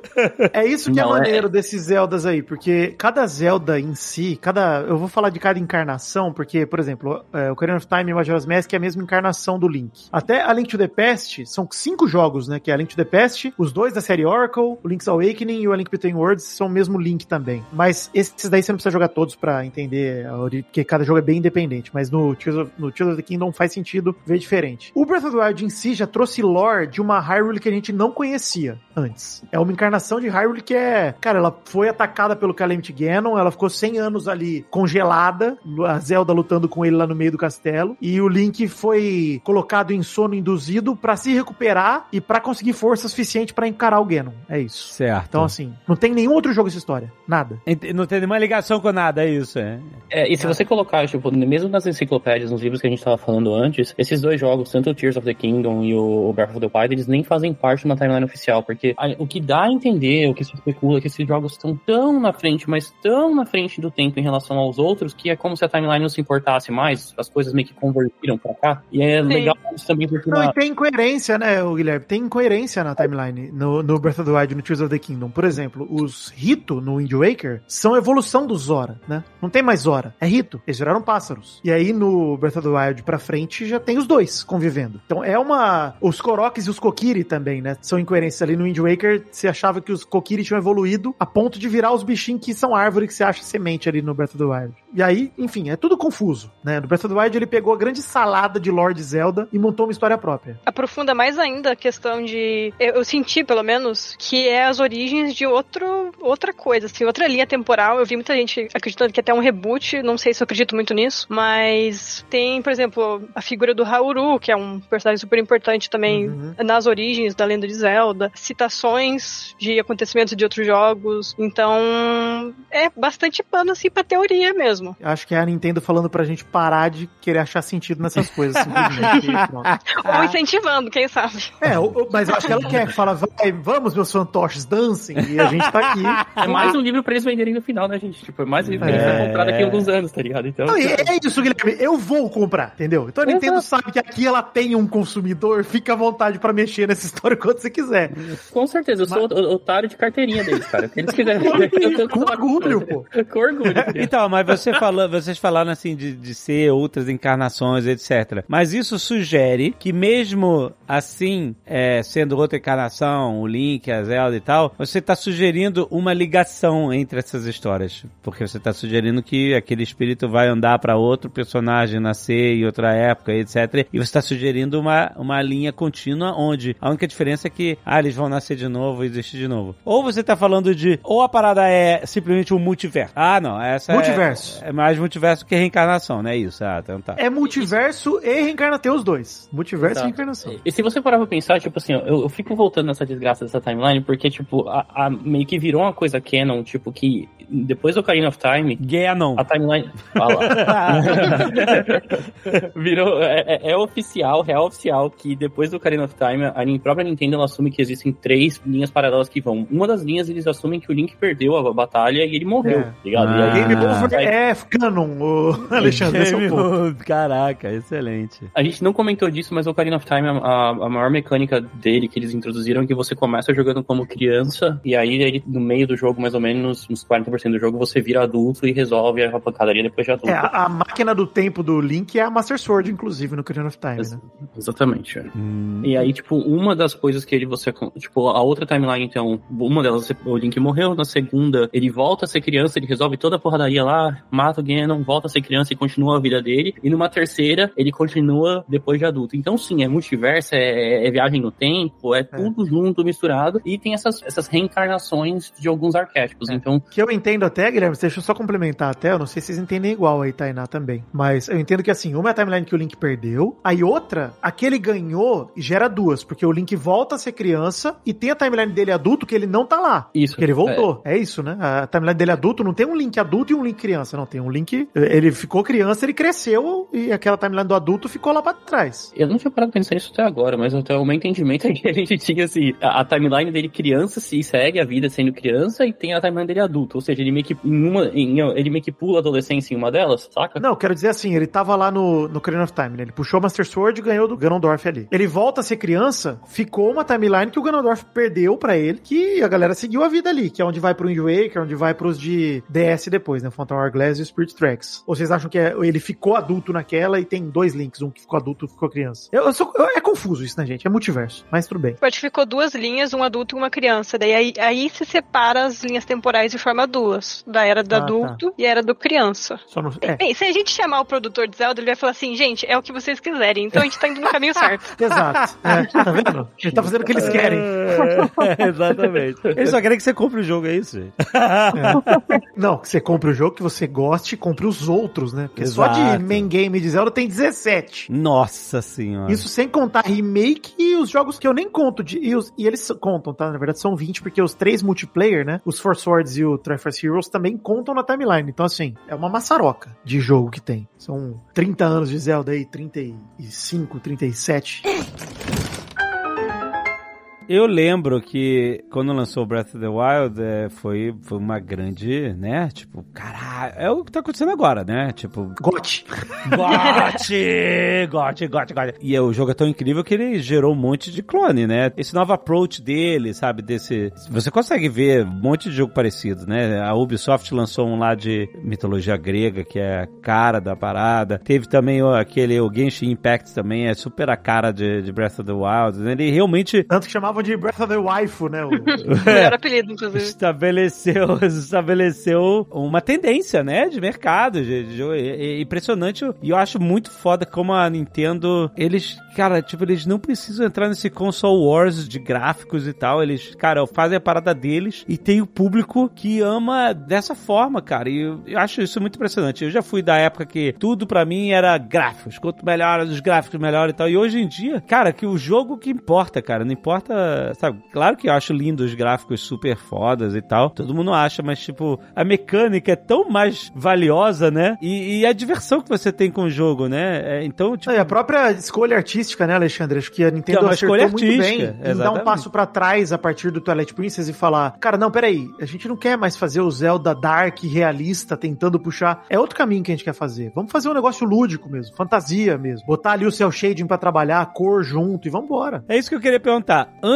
do Breath of the Wild, qual foi o último Zelda antes desse? Foi Skyward Sword, já era bem colorido já. O- Os de console grande, né, não de portátil. Mas ele era pra qual console? Wii, Ele é pro Wii, certo? E foi de que ano? 2011. 2010. Nossa, ok. Então foram seis anos de até ter o novo Zelda. Seis anos, seis anos. Caraca, cara. Então foi muito diferente. Foi totalmente diferente. Foi totalmente revo- revolucionário, né? Esses Zeldas de console principal, eles tinham um salto de tempo muito grande. Porque os três primeiros Zeldas saíram perto ali um do outro, né? O Legend of Zelda, do NES, o Adventure of Link, esse foi em 86, o Adventure of Link foi em 87, e em 91 foi o A Link to the Past. O Ocarina of Time só sai em 98. São sete anos depois pra fazerem a mudança. Aí sai o Majora's Mask, como eu falei aqui, é a mesma engine, mesmo jogo praticamente. 2002 sai o Wind Waker, que aí é outra parada totalmente também uma... Cara, não, não sei se a Tainá e o Guilherme lembram muito da época, eu, eu era muito ativo nos fóruns de Zelda, né, no zelda.com.br. Traduzia jogo com os caras, era uma alegria. Trazia no home ali. Olha, Sério? cara, maluco. Traduzia Oracle of Seasons e Ages os caras lá na equipe dos caras. Traduzia por MSN. Uma alegria. O Wind Waker foi um passo arriscadíssimo. Quando saíram as primeiras imagens, os caras ficaram malucos. Por quê? Porque tinha CG de Final Fantasy buscando o realismo máximo. E a Nintendo me vem com um desenhinho animado.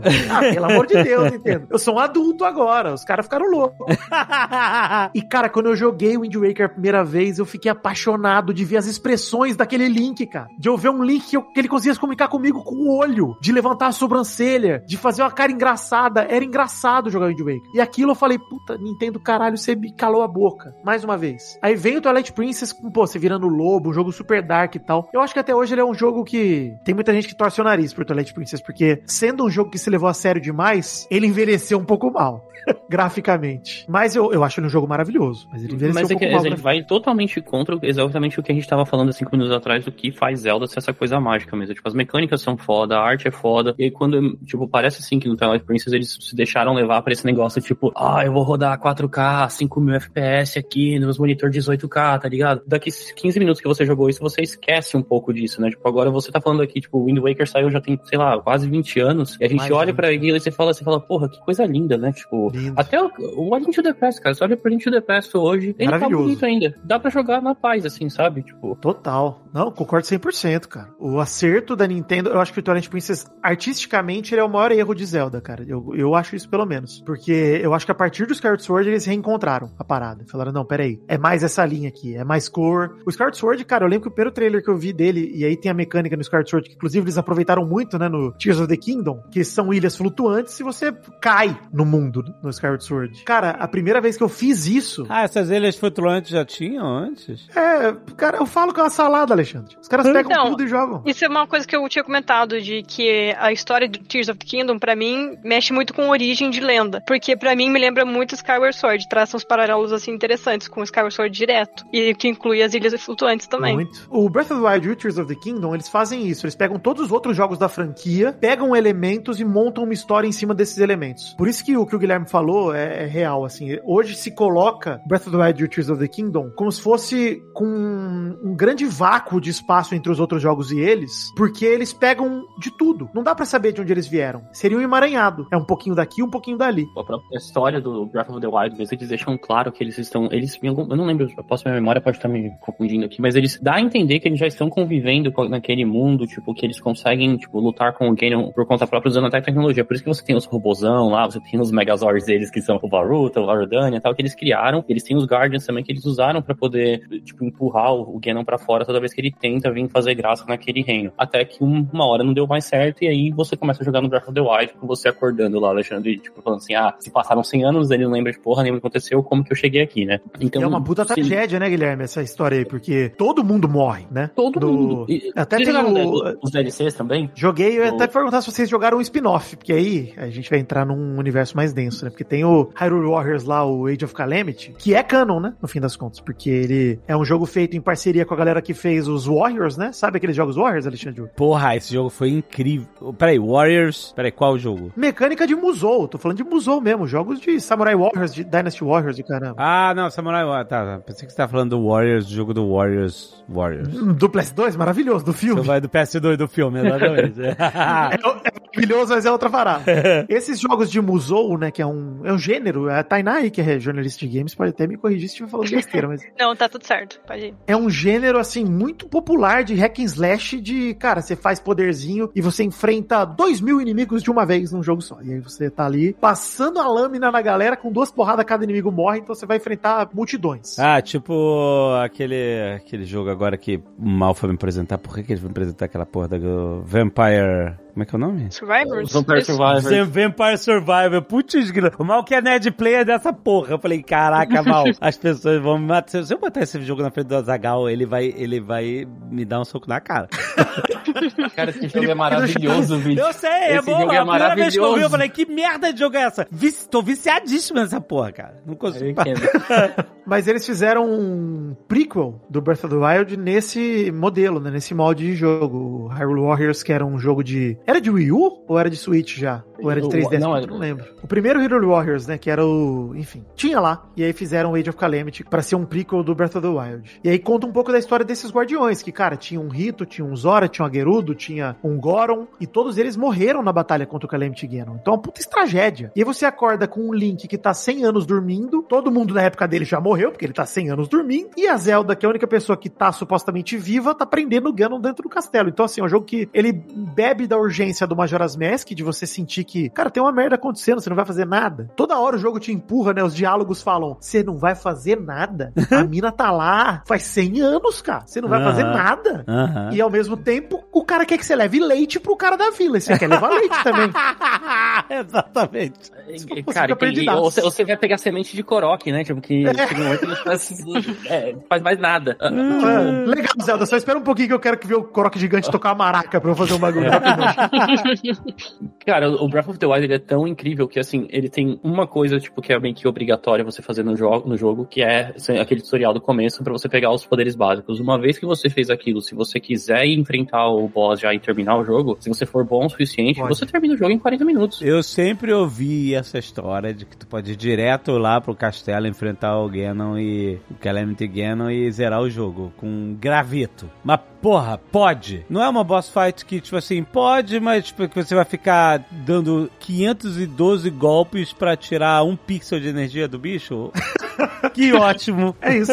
É que assim, se você explorar um pouco o castelo, tem baú, né? Vai ter baú com itens já de endgame pra você ali. E como o Zelda não tem nível, vale dizer, né? Então, assim, a única coisa que você upa no Breath of the Wild é coração e estamina. É isso. Exato. Vai upar os dois. Tem nem magia mais, né? Porque nos Zeldas de... até o Skyward Sword tinha. Não, mas tu consegue umas armas melhores. Tu for indo fazendo. É, mas elas quebram, né? Como elas quebram, se você for direto pro castelo e pegar os baús do castelo, você vai pegar a arma melhor já do fim do jogo. Ah, ele deixa um monte de arma boa lá no, no, no, no de, em baú. Ah. Só que você precisa passar pelos inimigos que são fortes pra caramba pra- pra pegar essas armas, mas você pega. Caraca, que loucura. Não, e aí eu sei que se você ficar libertando os monstrões, eles, eles tiram um, Tira um dano, né? tiram um dano do Ganon. Aí você começa a enfrentar ele com. Já com ele danificado, é isso, né? É que é metade É, da vida não. se você liberar os quatro, então. Se você liberar as quatro. Ah, tá, então. É até spoiler isso aqui, mas como o jogo já saiu faz seis anos, dá pra dizer. Da primeira batalha, né? Porque tem outra batalha depois. É. ele Ah, não! Tem outro.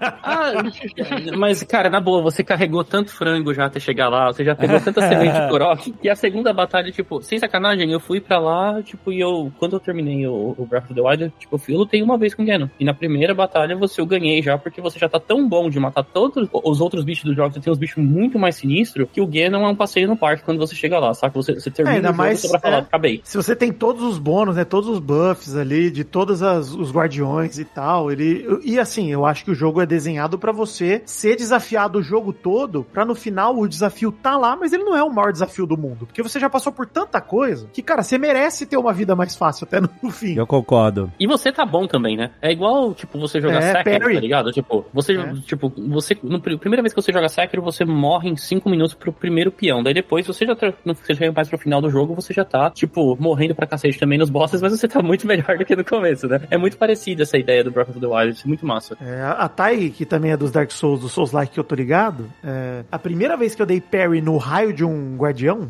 ali, de, de um Ancient, né, do, eu me senti o bicho. Falei, cara, eu tô dando parry com meu escudo no raio do bagulho, aí fica em câmera lenta. Isso é maravilhoso, né, do Breath of the Wild, do Tears of the Kingdom também. Você dá uma parry, pô, você fica em câmera lenta, você vê você humilhando o seu adversário, é delicioso. É, puta, é um- uma injeção de gás na batalha que é muito bom, cara. Quando A você consegue que fazer fiz. isso contra aqueles Lionels lá, que são os Nossa, super sim. difíceis, É. nossa, é muito gratificante. É Na primeira vez que eu matei um, eu gravei e coloquei no Twitter, velho. Que eu falei assim, não, tá aqui, ó, meu troféu, tá ligado? Tipo, Não, e é muito bom. Isso, isso daí é um negócio muito legal de, de- desses novos Zeldas, né? Que eles te dão. Isso daí é legal até de falar, porque o Alexandre citou Link's Awakening como um Zelda que é desafiador e tal. E ele já é um Zelda muito linear, né? Vale lembrar que ele foi lançado primeiro pro Game Boy. Ele tinha pouquíssimos botões, né? Pra você usar e tal. Era muito. Alexandre, era muito mais difícil jogar no Game Boy. Porque você tinha que pausar o jogo inteiro pra ficar trocando de item. Porque tinha pouco botão. Era um saco. Isso daí, de verdade, eu, eu joguei Link's Awakening no Game Boy Color primeiro, DX. Aí eu quis jogar original no emulador. E, nossa, um saco, mas é o mesmo jogo, beleza. Aí quando eu fui jogar o do Switch, eu já fui com trauma. Eu falei, puta, não é possível que eu vou ficar pausando o jogo inteiro, pelo amor de Deus. A hora que eu vi que tinha botão a mais, eu, eu dei grito de alegria. Falei, nossa, cara, porque só isso. Jogo, os jogos de Zelda portáteis, eles são penosos por conta da falta de botões. Hoje, com a gente no Switch, cara, a gente tem ali o R2 pra soltar flecha ao mesmo tempo que quadrado a gente bate. Sim, sim. E tem pouco item, você não tem gancho, bumerangue. Bumerangue é arma agora, você troca de arma pronto. Agora eu me sinto muito mais jogando até um Dragon Age às vezes, jogando Breath of the Wild que eu falo. Ok, o que eu preciso fazer agora? A pausa, na verdade, é pra eu trocar de escudo, trocar de arma, trocar de alguma coisa. Não é pra pausa, pega a bomba, põe a bomba, pausa, pega o bumerangue, bumerangue na bomba. Não, é, é mais dinâmico, né? Bem melhor. O próprio Ocarina of Time, quando ele teve um remake pro 3DS, eles, eles melhoraram bastante essas mecânicas. Tu lembra qual, o inferno que era ficar trocando de bota em alguns templos no, no Sim. Ocarina of Time? E isso foi coisa que foi resolvida no, no 3DS, porque tinha mais botão também, do que em relação do É. ao 64. E olha que o, e olha que o 64 é um botão pra controle desgraçado de botão, é. Vocês estão empolgados agora que Mario fez esse sucesso todo de, de ter um longa-metragem assim, bonitão do Zelda, né? Isso aí é uma coisa que vai acontecer, né? Acho que se renunciasse eu ia ficar animada, principalmente curiosa pra ver como que iam fazer, mas eu não sei se eu sou tão apoiadora da ideia. Eu- É que eu sou muito protetora de Zelda, Hum, é, então eu ficaria um pouco assim, ficaria meio que na dúvida. Mas como eles acertaram com o Mario, dá uma certa coragem aí, né? Você não quer dar essa chance pra flopar, né? É, é, então, vai que eles pegam uma coisa que eu amo some e É, deixa exato. tosco de novo, como eles já fizeram antes, uma animação, É. assim. Mas sabe o que eu acho que funcionaria com Zelda? Uma pegada mais independente, assim, uma coisa da outra. Não acho que um filme só, ainda mais na pegada da Illumination, como foi o Mario, não funcionaria pra Zelda, não. Eu acho que, por exemplo, o que eles estão fazendo com Star Wars Visions é um negócio que me atrairia com o Zelda. Fazer histórias isoladas ali, pequenas, geralmente, sei lá, um, um Love, Death and Robots da vida. Pequenos contos ali no universo de Zelda. Cara, isso ia ser sensacional. Pelo ponto de vista de artistas diferentes e tudo mais. Porque- Talvez meio que pegar a ideia de, por exemplo, que a gente tava falando do Link's Awakening ser um jogo fechadinho, né? Eles pegar uma ideia assim de não querer explorar a Sim. lenda, mas uma historinha mais fechada com elementos que a gente conhece. É.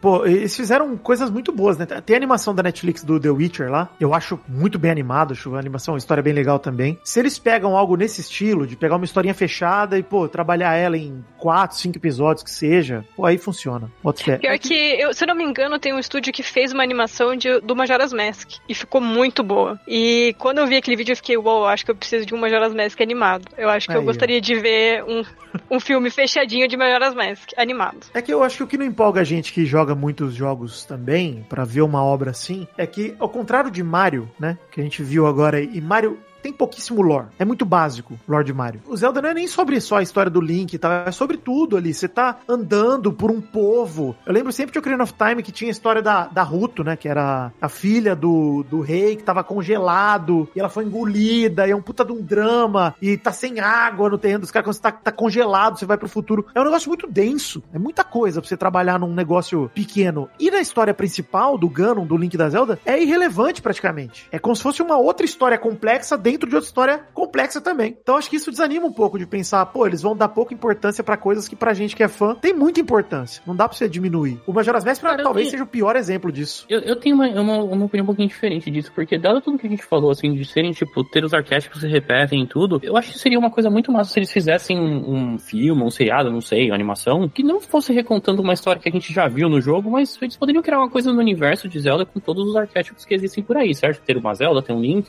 mostrar um Zora aqui, um Goron ali, e você consegue contar. Eu, eu particularmente, eu acho que eu, eu não gostaria de ver num filme, sei lá, o Ocarina of Time de novo, porque eu adoro aquela história, aquela história tá ali perfeita e imaculada, por favor, não mexam, tá ligado? Tipo... Mas tem razão. É, seria a melhor escolha. Se fossem fazer um filme ou uma série, eu também, eu tô contigo também. Seria uma história nova. Não refaria, não. Mas eu acho que eles penderiam mais pra refazer, pra trazer novos fãs. É, é meu pensamento, assim. Como eles fizeram com o Mario, eu senti que eles tentaram dar um, meio que uma origem, assim, pra trazer gente nova. É, mas o refazer do Zelda, todo jogo não é um remake? Olha aí que filosofia, né? Quando toda série nova não é praticamente um remake, porque você faz um Breath of the Wild que não, não é uma sequência pra nenhum outro jogo, você tá refazendo também, né? Então talvez funcione sim. E o bom de ser algo independente e novo é que se for uma merda a gente ignora.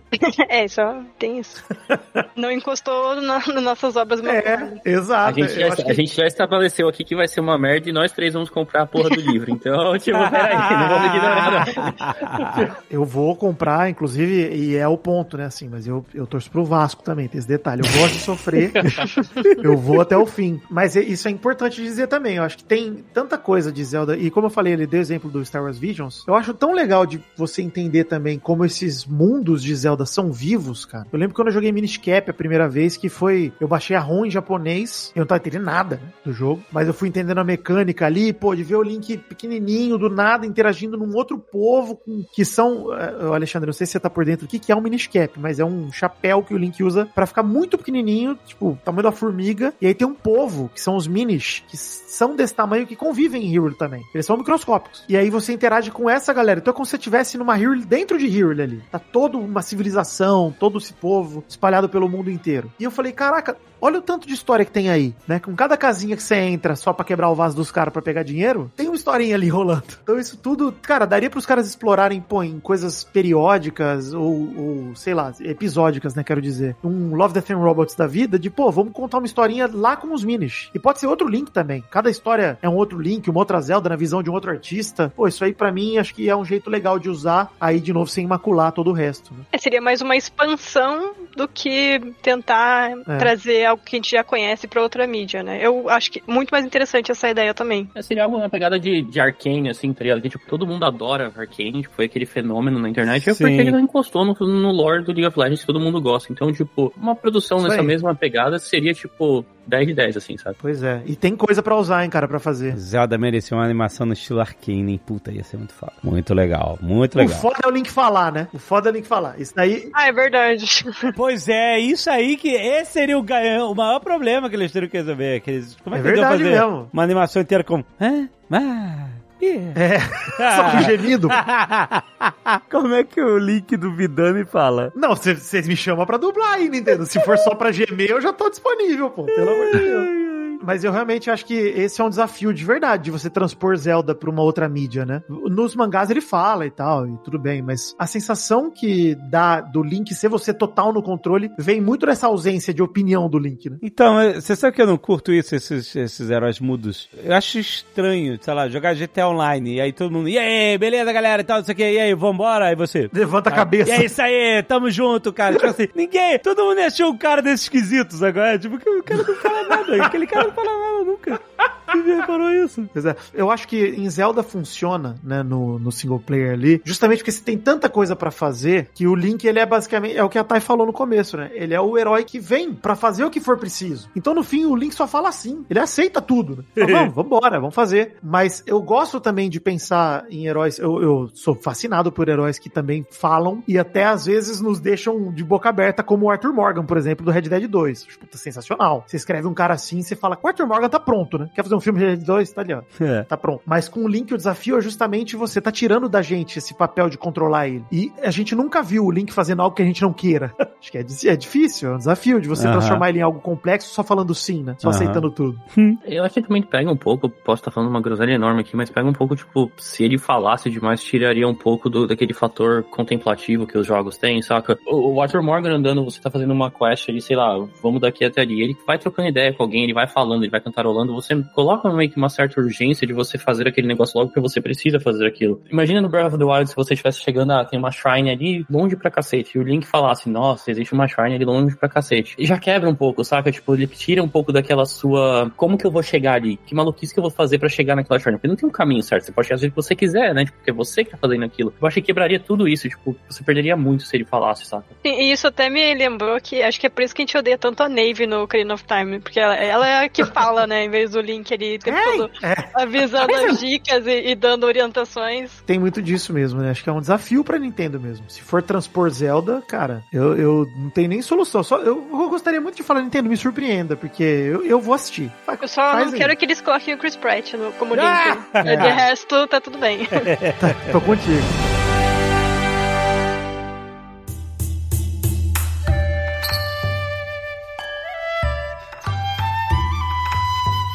A mecânica de fazer comida é uma coisa que veio no Breath of the Wild? Já tinha? Breath of the Wild também. Cara, eu adoro fazer as comidas, eu adoro misturar as paradas e ver o que, que vai dar. Nossa, é muito divertido isso. Eu fico horas fazendo comida. E é uma mudança dramática na jogabilidade de Zelda, né? Que sempre foi pegar coraçãozinho. Pega coraçãozinho. Exato, é. recuperar a vida. E no, no Breath of the Wild pra frente é, bicho, se tem item que vai recuperar sua vida, usa eles. Não cozinhou, irmão? Come maçã crua. Come aí, 70 maçã, recupera a vida inteira. Pronto. Exato. Não, e é muito maneiro porque você pode misturar, o, enfim, os outros elementos e, e ter, ah, agora você tem, sei lá, resistência ao frio, ou então mais mais estamina. Eu acho muito maneiro essas combinações. Quem não se aventurou na neve no Breath of the Wild só comendo pimenta não sabe o que é bom. bicho. Ah, tem uma shrine bem no comecinho, lá daqueles primeiros poderes que você tá pegando, eu não lembro exatamente qual dos poderes que tá numa parada de neve. Eu não tinha sacado a mecânica 100% ainda, e eu tava indo na doida só. Cara, eu, eu demorei muito pra conseguir chegar naquela shrine, porque eu sempre chegava, tipo assim, eu vou morrer aqui, eu vou morrer aqui, aí eu morria porque eu morria de frio, tá ligado? tipo, É. E fora quando você chegava no rio congelado e cortou uma árvore que por acaso caiu ali na estaca e aí pronto, você tem uma ponte. Cara, eu tô morrendo de frio, tendo que passar rápido, eu tenho que levar a ponte e eu ia empurrando com o corpinho do Link, assim, o, o tronco pra tentar chegar no rio. É uma tragédia, cara. Mas é, é muito maneiro você poder cozinhar coisas diferentes e assim, inclusive pra dar errado, né? Você fazer lá a Dubious Food, a Exato. um de vida. Então, esse negócio da Dubious Food, eu não consegui entender ainda direito como é que você faz esses elixir. Quer dizer, as paradas de monstro, asa de morcego lá, o olho, o cacete e tal, você pega de montão. Chuchu Jelly. Tem todos os tipos de Chuchu Jelly do mundo. Cara, o que, que a gente pode fazer com isso que, que presta? Porque só sai Dubious Food comigo. O que, que eu tô fazendo errado? Então você pode, tacar, você pode até tacar ela no chão e bater nela que ela explode, tá ligado? Tipo, Mas o ponto, Alexandre, é você tem que usar algum elemento que dá alguma coisa, por exemplo, você pega um. O, o lagarto, a prova de fogo lá, o Fireproof Lizard lá. Você bota um dele e coloca partes de monstro aleatórias junto. Se você misturar os, os bichos que são, tipo, que dão efeitos diferentes. Sim, tem um bicho, que dá lá de- elétrico, por exemplo. Isso, e mistura com o de frio, aí vai, provavelmente vai dar Doubles Food, porque ele não vai encontrar uma comida relevante. Mas é parte de monstro aleatória, e aí pode ser olho dos Kizzy, é, enfim, asa. Isso, mas e que? E mistura com o quê? Com, por exemplo, aquelas inseto, né? Ou lagarto, esses, esses bichinhos que são naturais. Ah, rabo de lagarto, essas porra? La- la- rabo de lagarto é parte de monstro, de Lisalf, mas aqueles lagartos que estão na, na porta das cavernas. Você entra na caverna, tem o, o lagarto que gruda na parede. Eu esqueci o nome dos bichos aqui. Firefly mesmo, Fireflyzinha. Qualquer bicho que você acha na- no mato. Mistura ele com parte de monstro, porque é diferente de comida. Você não bota fruta junto, cogumelo, nada. Isso, é, não bota, não pode botar. Aí faz um, ele faz um elixir. Isso, ele fica num- num- Tá garrafinha. vendo? Olha aí, eu, eu preciso. esse- Eu jogo que você precisa estudar, cara. Não é assim. E pior que eu, desde o Breath of the Wild, eu tenho um metro, minha namorada até me zoa, porque ela fala que eu vou estudar quando eu vou jogar, porque eu tenho um caderninho quando eu tô jogando. É, isso é. é, Eu é. também, eu- quando eu, eu joguei o Breath of the tá? Wild, eu- é, eu faço anotações de tipo, aqui eu tenho que entregar tal coisa, aqui eu preciso fazer tal coisa, coisas que eu vi que eu quero ver depois, e literalmente virou uma lista imensa. É, eu anoto shrine por região. Falo assim, ó, já fiz essas daqui nessa região. Eu anoto o nome delas. Vou Fazendo, vou vendo. Porque depois, na hora que o mapa vai virando uma bagunça, eu já não sei mais pra onde tenho que ir. Eu falo, cara, peraí. O nome da shrine aqui, eu vou tentando botar meio que em ordem alfabética. Ah, mas calma assim, tu não. Ué, quando você termina o shrine, ele vira um teleporte. Aí fica marcado. Vira. Mas a partir do momento que você tem 80 shrines, Alexandre, pra você achar onde tá cada uma, entendeu? Uhum. É um. Mas por que, que você vai voltar num shrine específico depois de ter De zerado? repente na tua tem terceira run do algo... jogo, porra. Você não vai zerar só uma vez o jogo, você vai zerar umas 18, tá ligado? Então, tipo... Ah, porra, caraca. Não, e de repente tem algo que você vai. que é perto de alguma shrine que você foi, e aí você já anota que perto dessa shrine tinha tal parada, tal quest que você não fez. Side quest ali. E aí não é. E, e o Zelda faz. Esse Zelda Switch faz isso de sacanagem. Você pega uma side quest com um NPC. O marcador. O NPC te conta pra fazer tal parada em tal lugar. O marcador fica no NPC, não fica onde você tem que ir. É, eu já reparei isso. É, E, aí você tem que descobrir. achar. Eu Eu- acho maneiro isso. Tem que descobrir o que, que é. Aí eu dou um marca-texto ali na shrinezinha e falo assim: ó, peraí, isso aqui eu preciso voltar. Aí eu volto lá pra falar com o NPC novo. Eu sei que vocês devem estar todos jogando. Quer dizer, menos o Camilo. O Camilo não está. Vocês estão jogando todo o Tears of the Kingdom. Olha, você mandou o mapa todo aberto. É, então, isso é um, é um, é um adendo aqui. Programador é uma raça, né? Se você procurar no GitHub, tem vários projetos que a galera mapeou tudo que existe no Breath of the Wild. Logo, logo deve aparecer alguma coisa assim por Tears of the Kingdom Nossa. também. Que maneiro. Já você faz já. uma... Já É, então, tá tu faz uma to-do list ali do que, que você fez ou já não fez, você pode, e ele salva tudo no seu Ah. navegador local, tá ligado? Então, tipo, Peraí, isso é um link muito importante. Você mandou um link de um mapa dinâmico é, programável que você pode marcar as paradas é, é como se fosse o seu mapa de anotações, é isso? Caraca, eu vou jogar meu caderno fora. exatamente.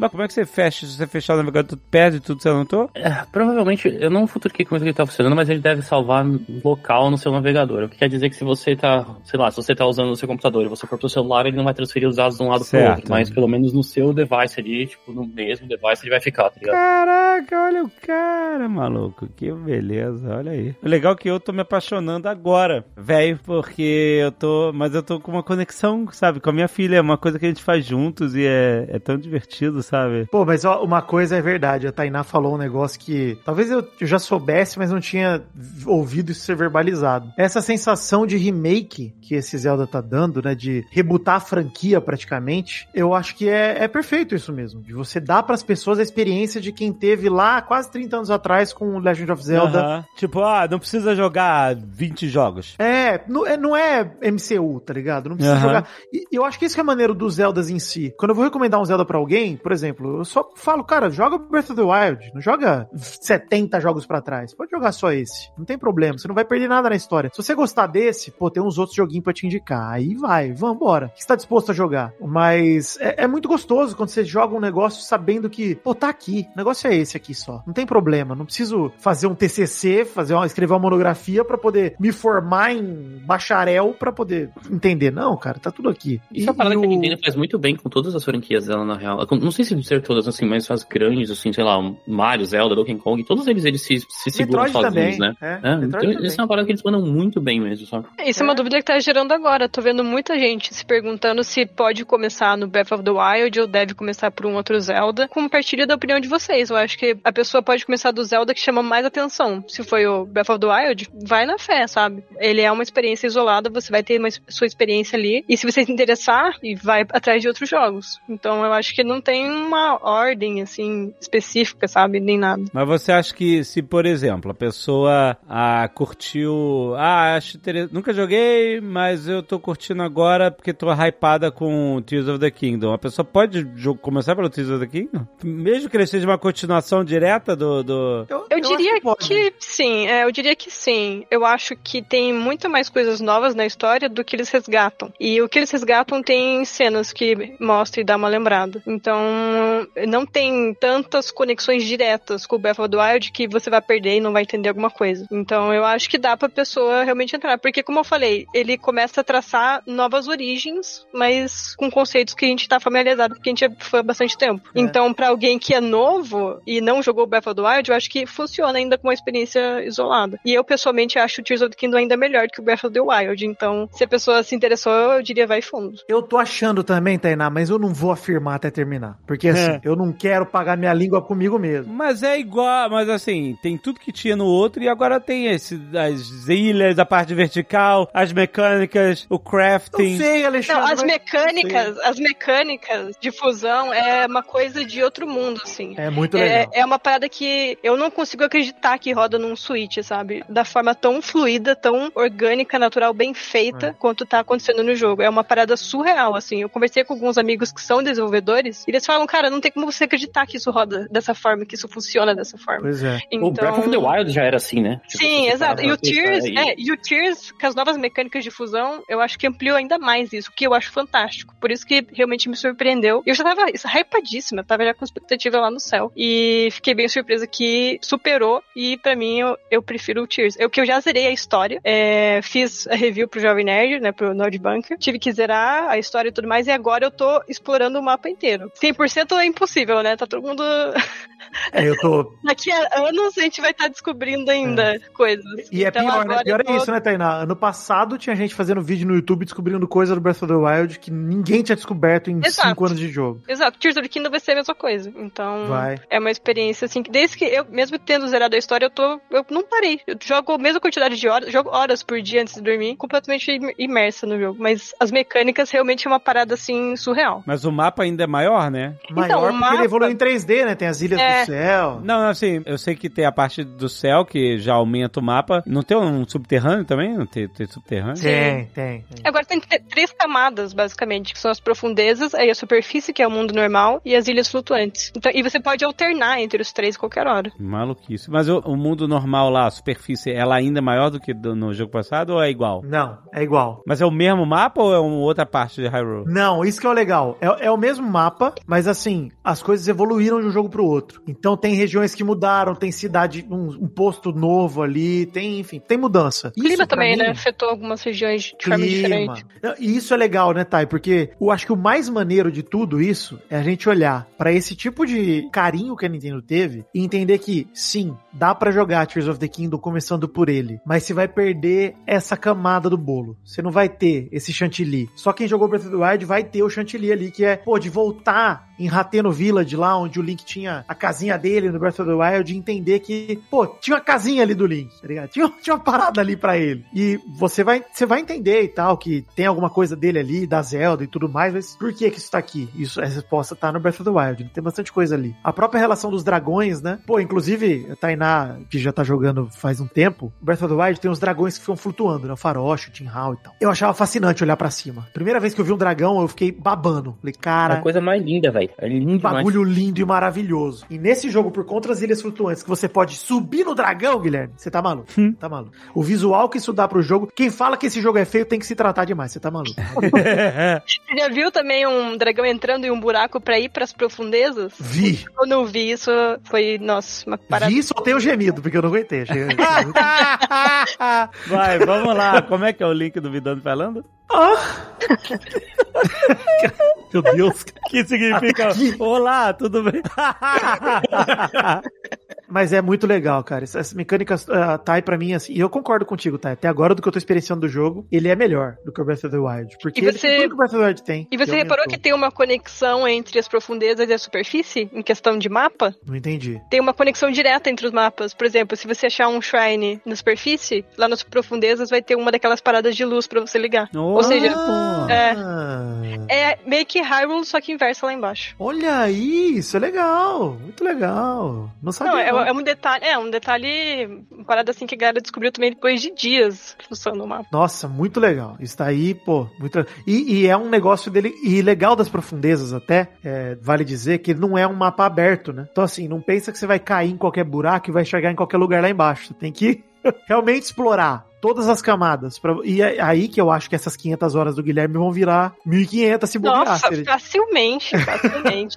Porque, cara, tem, e tem assim, entradinha pra tudo. Pô, você vai acessar um lugar do mapa que você só acessa se você cair num poço que do nada é. Puta, cara, é muito legal. Muito Ou legal. quando você tem que entrar num poço e usar a habilidade Ascend pra você passar pelo teto e entrar em algum outro lugar. Putz, esse- É. essas- esses momentos assim é. é Pô, isso do Ascend é legal também, né, cara? Porque, puta, cara, tem hora que você tá perdido. E aí, pô, preciso escalar uma montanha, tô sem stamina ainda, não consigo. Você vai dando migué, construindo coisa e fazendo Ascend e do nada você tá lá em cima. Isso é muito louco. Você, eu sinto que esse jogo te permite fazer coisas que você não deveria fazer naquele momento.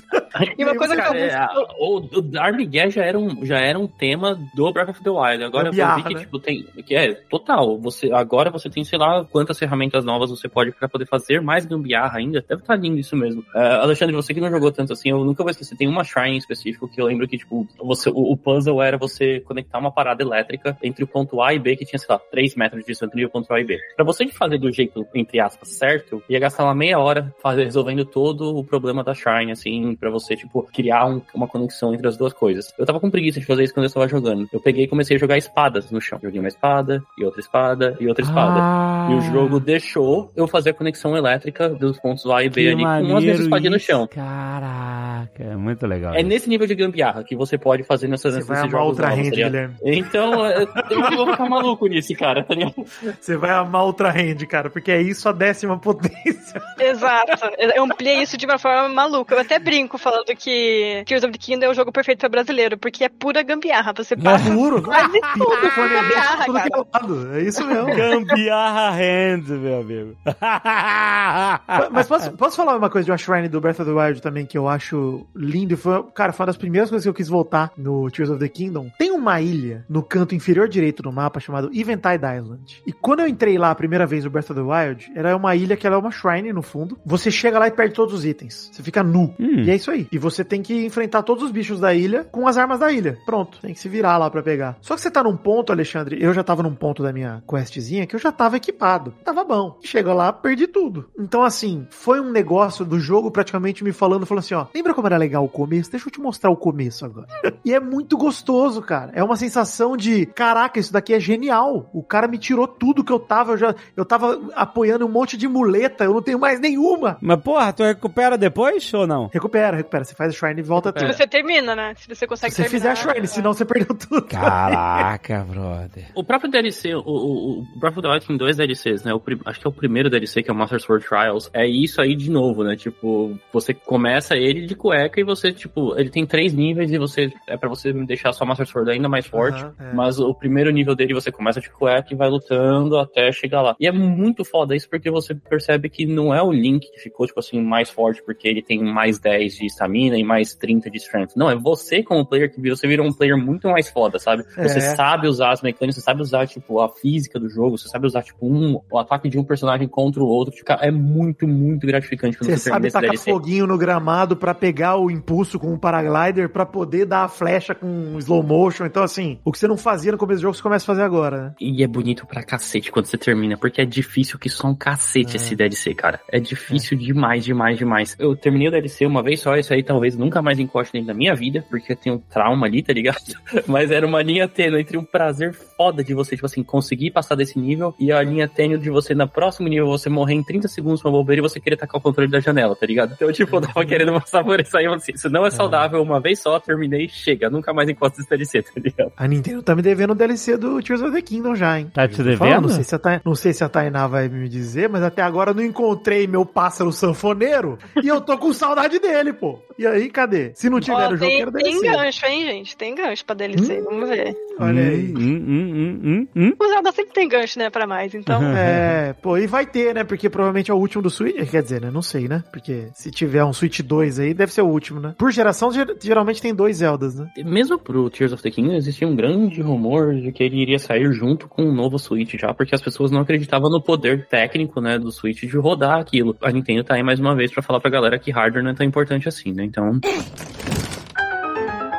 Pô, e assim, uma coisa bonita de falar também desses Zeldas do Switch, né? Eles são muito coração quentinho com a própria história do Zelda, né? Todos os nomes de ilha, nome de praia, nome de o monte dos em homenagem ao Satoru Iwata, né? Cara, tudo tudo é muito bem pensado, cara. Acho que a Nintendo ela é Cara, ela faz de, de arte mesmo a parada. Uma arte mesmo. Pega nome de personagem de outro jogo e joga lá no meio do mapa. O Templo do Tempo que tem em Breath of the Wild, né? Ali que você vai olhando. Eu lembro sempre também do. A Nintendo sempre fez isso com Zeldas, né? Em Wind Waker tem o, o, o castelo de Hyrule lá que tá embaixo d'água e tem uma estátua do Link do Ocarina of Time lá dentro, né? Você fala, pô, que legal. Essa autorreferência, cara, é, é maravilhoso, cara. É um puta carinho você encontrar do nada uma parada que é uma referência de um jogo que você jogou anos atrás e falar, pô, caraca, lembrei desse nome, isso é muito maneiro. É. E é? Tô reagindo. muito bom, muito bom. Foi mal. É que eu não, eu não tenho referência. Então eu falo. É, eu, quando esses tava jogando um, o Tears of the Kingdom, eu prestava atenção nas palavras que os NPCs falavam. Por exemplo, alguém falou Skyward, eu já fiquei, puta merda, falou Skyward, sabe? Skyward Ah, Sword. Eu ficava sim. assim, Skyward Sword. Alguém falou Hum. Twilight. Eu fiquei, putz, não, tem É. dimensão do, do crepúsculo que nem Twilight Prince. Então é uma coisa assim que fã fica caçando também, sabe? E quando encontra, realmente é um quentinho no coração. Digo também que é pano pra teoria, né? O pessoal que gosta desse tipo de coisa. Sim. É por isso que eu falo que esses jogos do Switch são uma salada, tá? Porque tem referência de tudo, de todos os jogos. Só tem pouco trilho pra não ter as, as referências pro DS lá, de resto.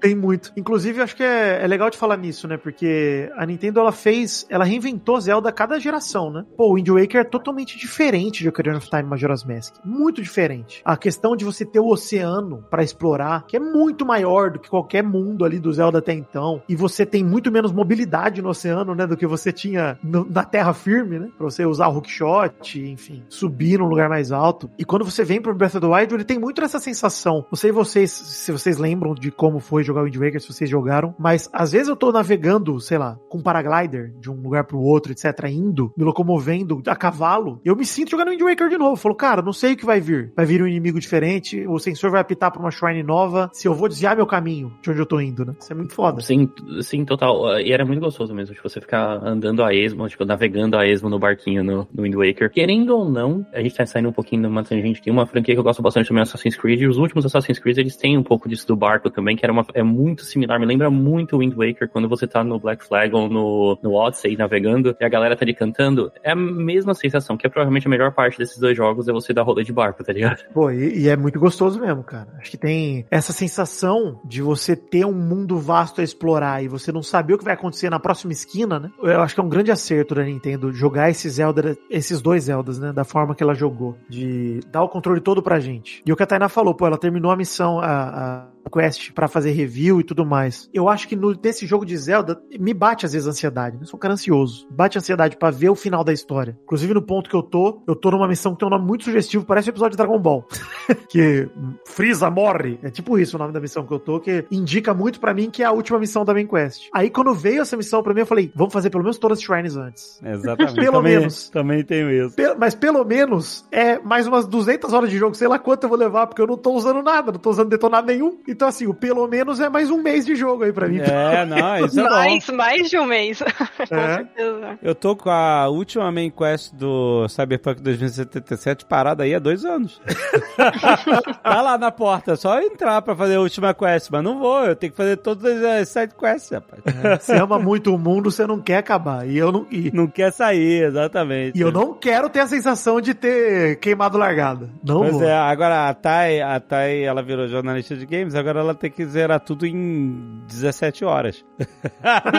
Ossos de ofício. E pior que eu lembro que, assim, eu gosto muito das distrações no meio do caminho. E eu não deixei de ter, sabe? Eu, eu tive legal. bastante. E aí eu tava indo na direção de uma missão principal. Aí eu vi uma cidadezinha colorida e tal. Eu falei, vou passar por lá. Deve ter, sei lá, uma loja pra comprar uma roupa, né? Vou perder dois minutos lá, pensei. Vou passar rapidinho. Aí fui, entrei rapidinho lá. Aí falei, comecei a falar com os NPCs. Aí abriu um cutscene, abriu Nossa. side quests lá ramificadas em que eu tinha que ajudar as pessoas na cidade. E que daí eu ia ganhar uma parada no final. Ia ter uma eleição na cidade. Eu tinha que ajudar os políticos. Ah, fiz, Olha, eu fiquei- é, dias maravilhoso. Daí eu fiquei, pô, meu, eu só queria passar, sabe, por cinco minutos no máximo, e eu gastei Aham. umas duas horas lá. Muito Uma bom. coisa assim. Não, e tipo, eu tava feliz, sabe, por ter feito a distração e, e ter descoberto todo um lugar ali E que. ficou linda no final, hein? E nem tinha nenhum ponto chamativo ali no mapa, não tinha um ping, sabe? Pra você vá ali que você vai achar alguma coisa. Sim, isso que é maneiro. É exato. Você, eu, eu bati o olho, achei interessante e fui e tinha uma coisa lá. Muito legal. Então, essa é a magia também do Tears of the Kingdom. Então joguem com distrações. Eu É. recomendo. Aproveite. Jogue devagar. Enquanto isso, eu não sei se é a mesma, é, o mesmo motivador igual era no Breath of the Wild, que a Zelda tá lá segurando o Ganon no castelo por 100 anos, e a gente tá dando rolê, comprando roupa, tá ligado? E pegando o e levando leite. Pra nossa... Como ela Exato. aguentou Pelo 100 amor de anos? Deus, que que é filha da 100 anos puta, e vem um? cá, né? tá? Ah, 101 aninho pra quem passou 100, tá suave. Pô. Inclusive, quando você termina cada templo, porque os templos voltaram, né, no Tears of the Kingdom. É. Quando você termina cada templo, você ganha meio que uma habilidade especial. Não vou entrar em mais detalhes só pra não dar spoiler pra galera. Mas essa habilidade especial ajuda muito na exploração e no combate. Então, quando eu finalmente fui só cair de cabeça na exploração, eu tô super equipada agora e assim, eu faço as coisas extremamente rápido. Além das mecânicas do Link, eu tenho essas habilidades especiais. Então, mesmo se você jogar devagar e fazendo as coisas ao seu tempo, você vai ganhar uma coisa que vai mudar a dinâmica da sua exploração. Por isso que eu falo, jogue com distrações e quando vocês ganharem aquela coisa, vai mudar a dinâmica, sabe? Vai dar um- uma diferença na sua experiência. Mas então, eu queria perguntar pra vocês, vocês que são tatuados todos, sei que vocês estão jogando o Tears of the Kingdom, que esse jogo tá muito, muito, a galera tá muito empolgada, né? Esse sistema de construção aí de estilo Besiege é muito maneiro, etc. Mas eu quero saber, sem ser esse, que tá muito no hype agora, qual é o, o jogo preferido de vocês e por quê? Difícil, Eu hein? acho que o, o meu do Vidani talvez seja igual. Talvez. Pelas tatuagens parece. É.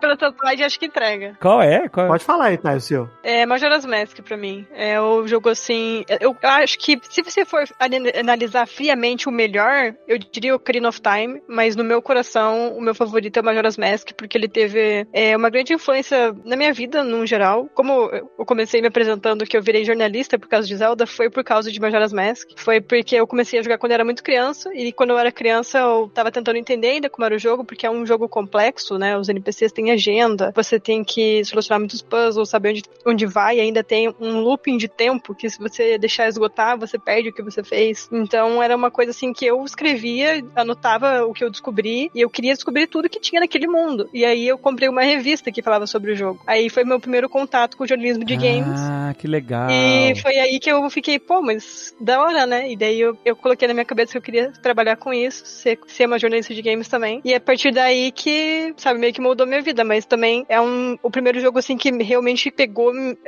toda a minha atenção e eu fiquei meses, sabe, anotando, lendo sobre ele. Fomentou também minha paixão por videogame, então por isso que pra mim ele mora muito no meu coração. E a sua tatu é do Majora's Mask, é isso? Sim, é a máscara. Ah, muito bom. É, eu vou pegar esse gancho aí pra dizer que pra mim é muito difícil dizer o meu favorito. É, eu acho que o jogo que mais marcou é Majora's Mask também, Tokotai. Eu, É mesmo? eu tenho, inclusive, é, eu tenho inclusive no meu braço, eu assim, eu- meu primeiro Zelda meu foi Ocarina of Time, né? Foi, eu acho que ele é o Zelda mais importante da história dos Zeldas. Ele é meu favorito de alguma forma por conta dessa importância, porque ali eu virei bitch, entendeu? Ali eu falei, cara, tô vendido e pronto, nunca mais vou sair dessa franquia e é, cá estamos. Mas Majora's Mask foi o primeiro jogo que me pegou a história, que eu falei, caraca, eu entendi. Porque basicamente, vale dizer, o Link, ele é o mesmo Link do Ocarina of Time, ele vai dar um rolê de cavalo e ele cai num outro mundo, ele cai numa outra dimensão, em Termina, que é um outro mundo, parece muito com Hyrule, mas não é Hyrule, é outra parada, é outro reino. Você entende a história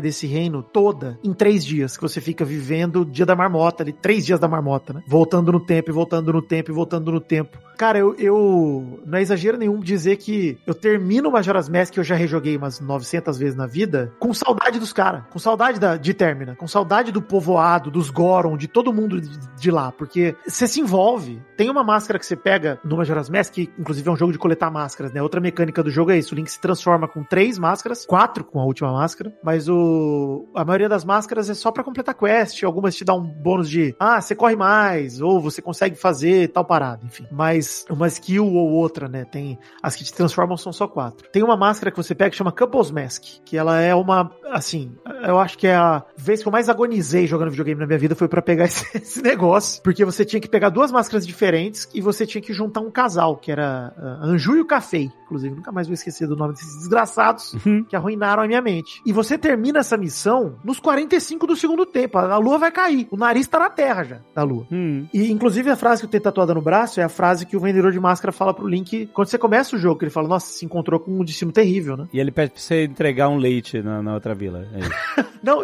o pior é que esse vendedor de máscara, ele é, inclusive, tem vários creepypastas sobre Majora's Mask, que vale muito a pena dar uma olhada, inclusive, porque é um jogo naturalmente bizarro, né, Tainá? É muito Sim, bizarro. ele tem vários elementos de terror e eu sou muito fã de terror, acho que por isso também que me cativou tanto quando era pequena. E a lua mesmo, né? Só a cara dela. É. Você consegue assustar uma criança com a imagem dela. Eu tenho a Lua no braço, inclusive. E justamente por isso, Majora's Mask me deu um senso de urgência muito legal, assim, de falar, cara, tem que resolver a parada. E é isso. Se o seu destino é terrível, bicho, você vai fazer nos próximos três dias aí. Resolve. Então, os Majora's Mask tem muito meu coração, mas eu acho que o melhor Zelda de todos, até agora, não zerei Tears of the Kingdom ainda, então, é o Breath of the Wild, assim. Acho que ele pegou tudo de Zelda da franquia e ele otimizou. Ele fez de uma maneira redonda. Acho que como jogo, e óbvio, não existiria Breath of the Wild sem nenhum dos outros, mas ele é o melhor, disparado. Pra mim é o jogo da minha vida, inclusive. O Breath of the Wild e o Tears, eu acho que eles pegaram um conceito de liberdade que é muito forte em Zelda e, e levaram a outro nível, assim. Tanto É. que não só marcou a franquia Zelda, como toda a indústria. Até hoje a gente tem debates, tava tendo né, debate sobre Breath of the Wild até chegar o Tears of the Kingdom e tá rolando tudo de novo. É, o- com as mecânicas eles conseguiram ainda aprofundar mais ainda, afunilar mais ainda aquele conceito de liberdade que a gente já tinha. Então, acho que é por isso que cativou tantas pessoas, assim. É a primeira vez que o Link tem um iPad? Segundo, é, Breath of the Wild é a primeira, né? um tablet. Não, não, Breath of the Wild, né? Exato. É um Switch, né, pô? É, é um Switch, é verdade.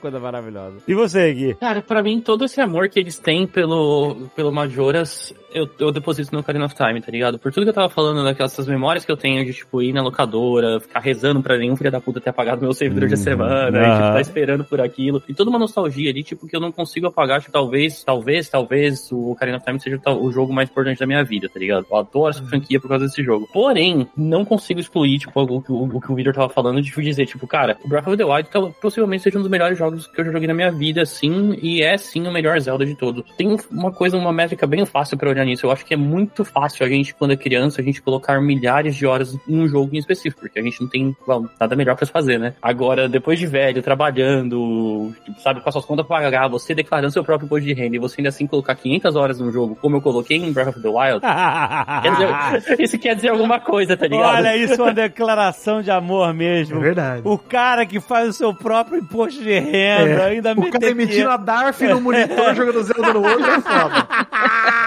É, é foda, bicho. É É, amor foda, tá mesmo, ligado? cara. Não tem nenhum É outro foda. jogo, eu não consigo pensar. E é isso, Gui, cara, isso é foda mesmo, porque quando eu falei lá da experiência de você poder. do- O Switch é uma parada genial, não vou. Sem sacanagem, Nintendo. Vocês não estão me pagando um tostão, vocês estão ligados, tô falando aqui de coração. A genialidade de eu não ter que parar de jogar pra cagar é inacreditável. Isso é um bagulho. Porque no Zelda tem hora que você. Alexandre, você tá imerso, cara. Você fala, não posso parar.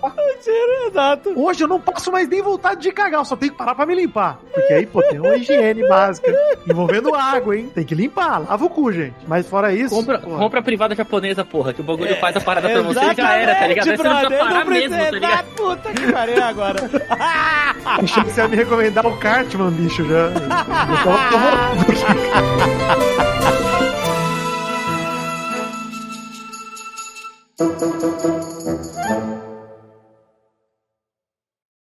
Este Nerdcast foi editado por Radiofobia, podcast e multimídia.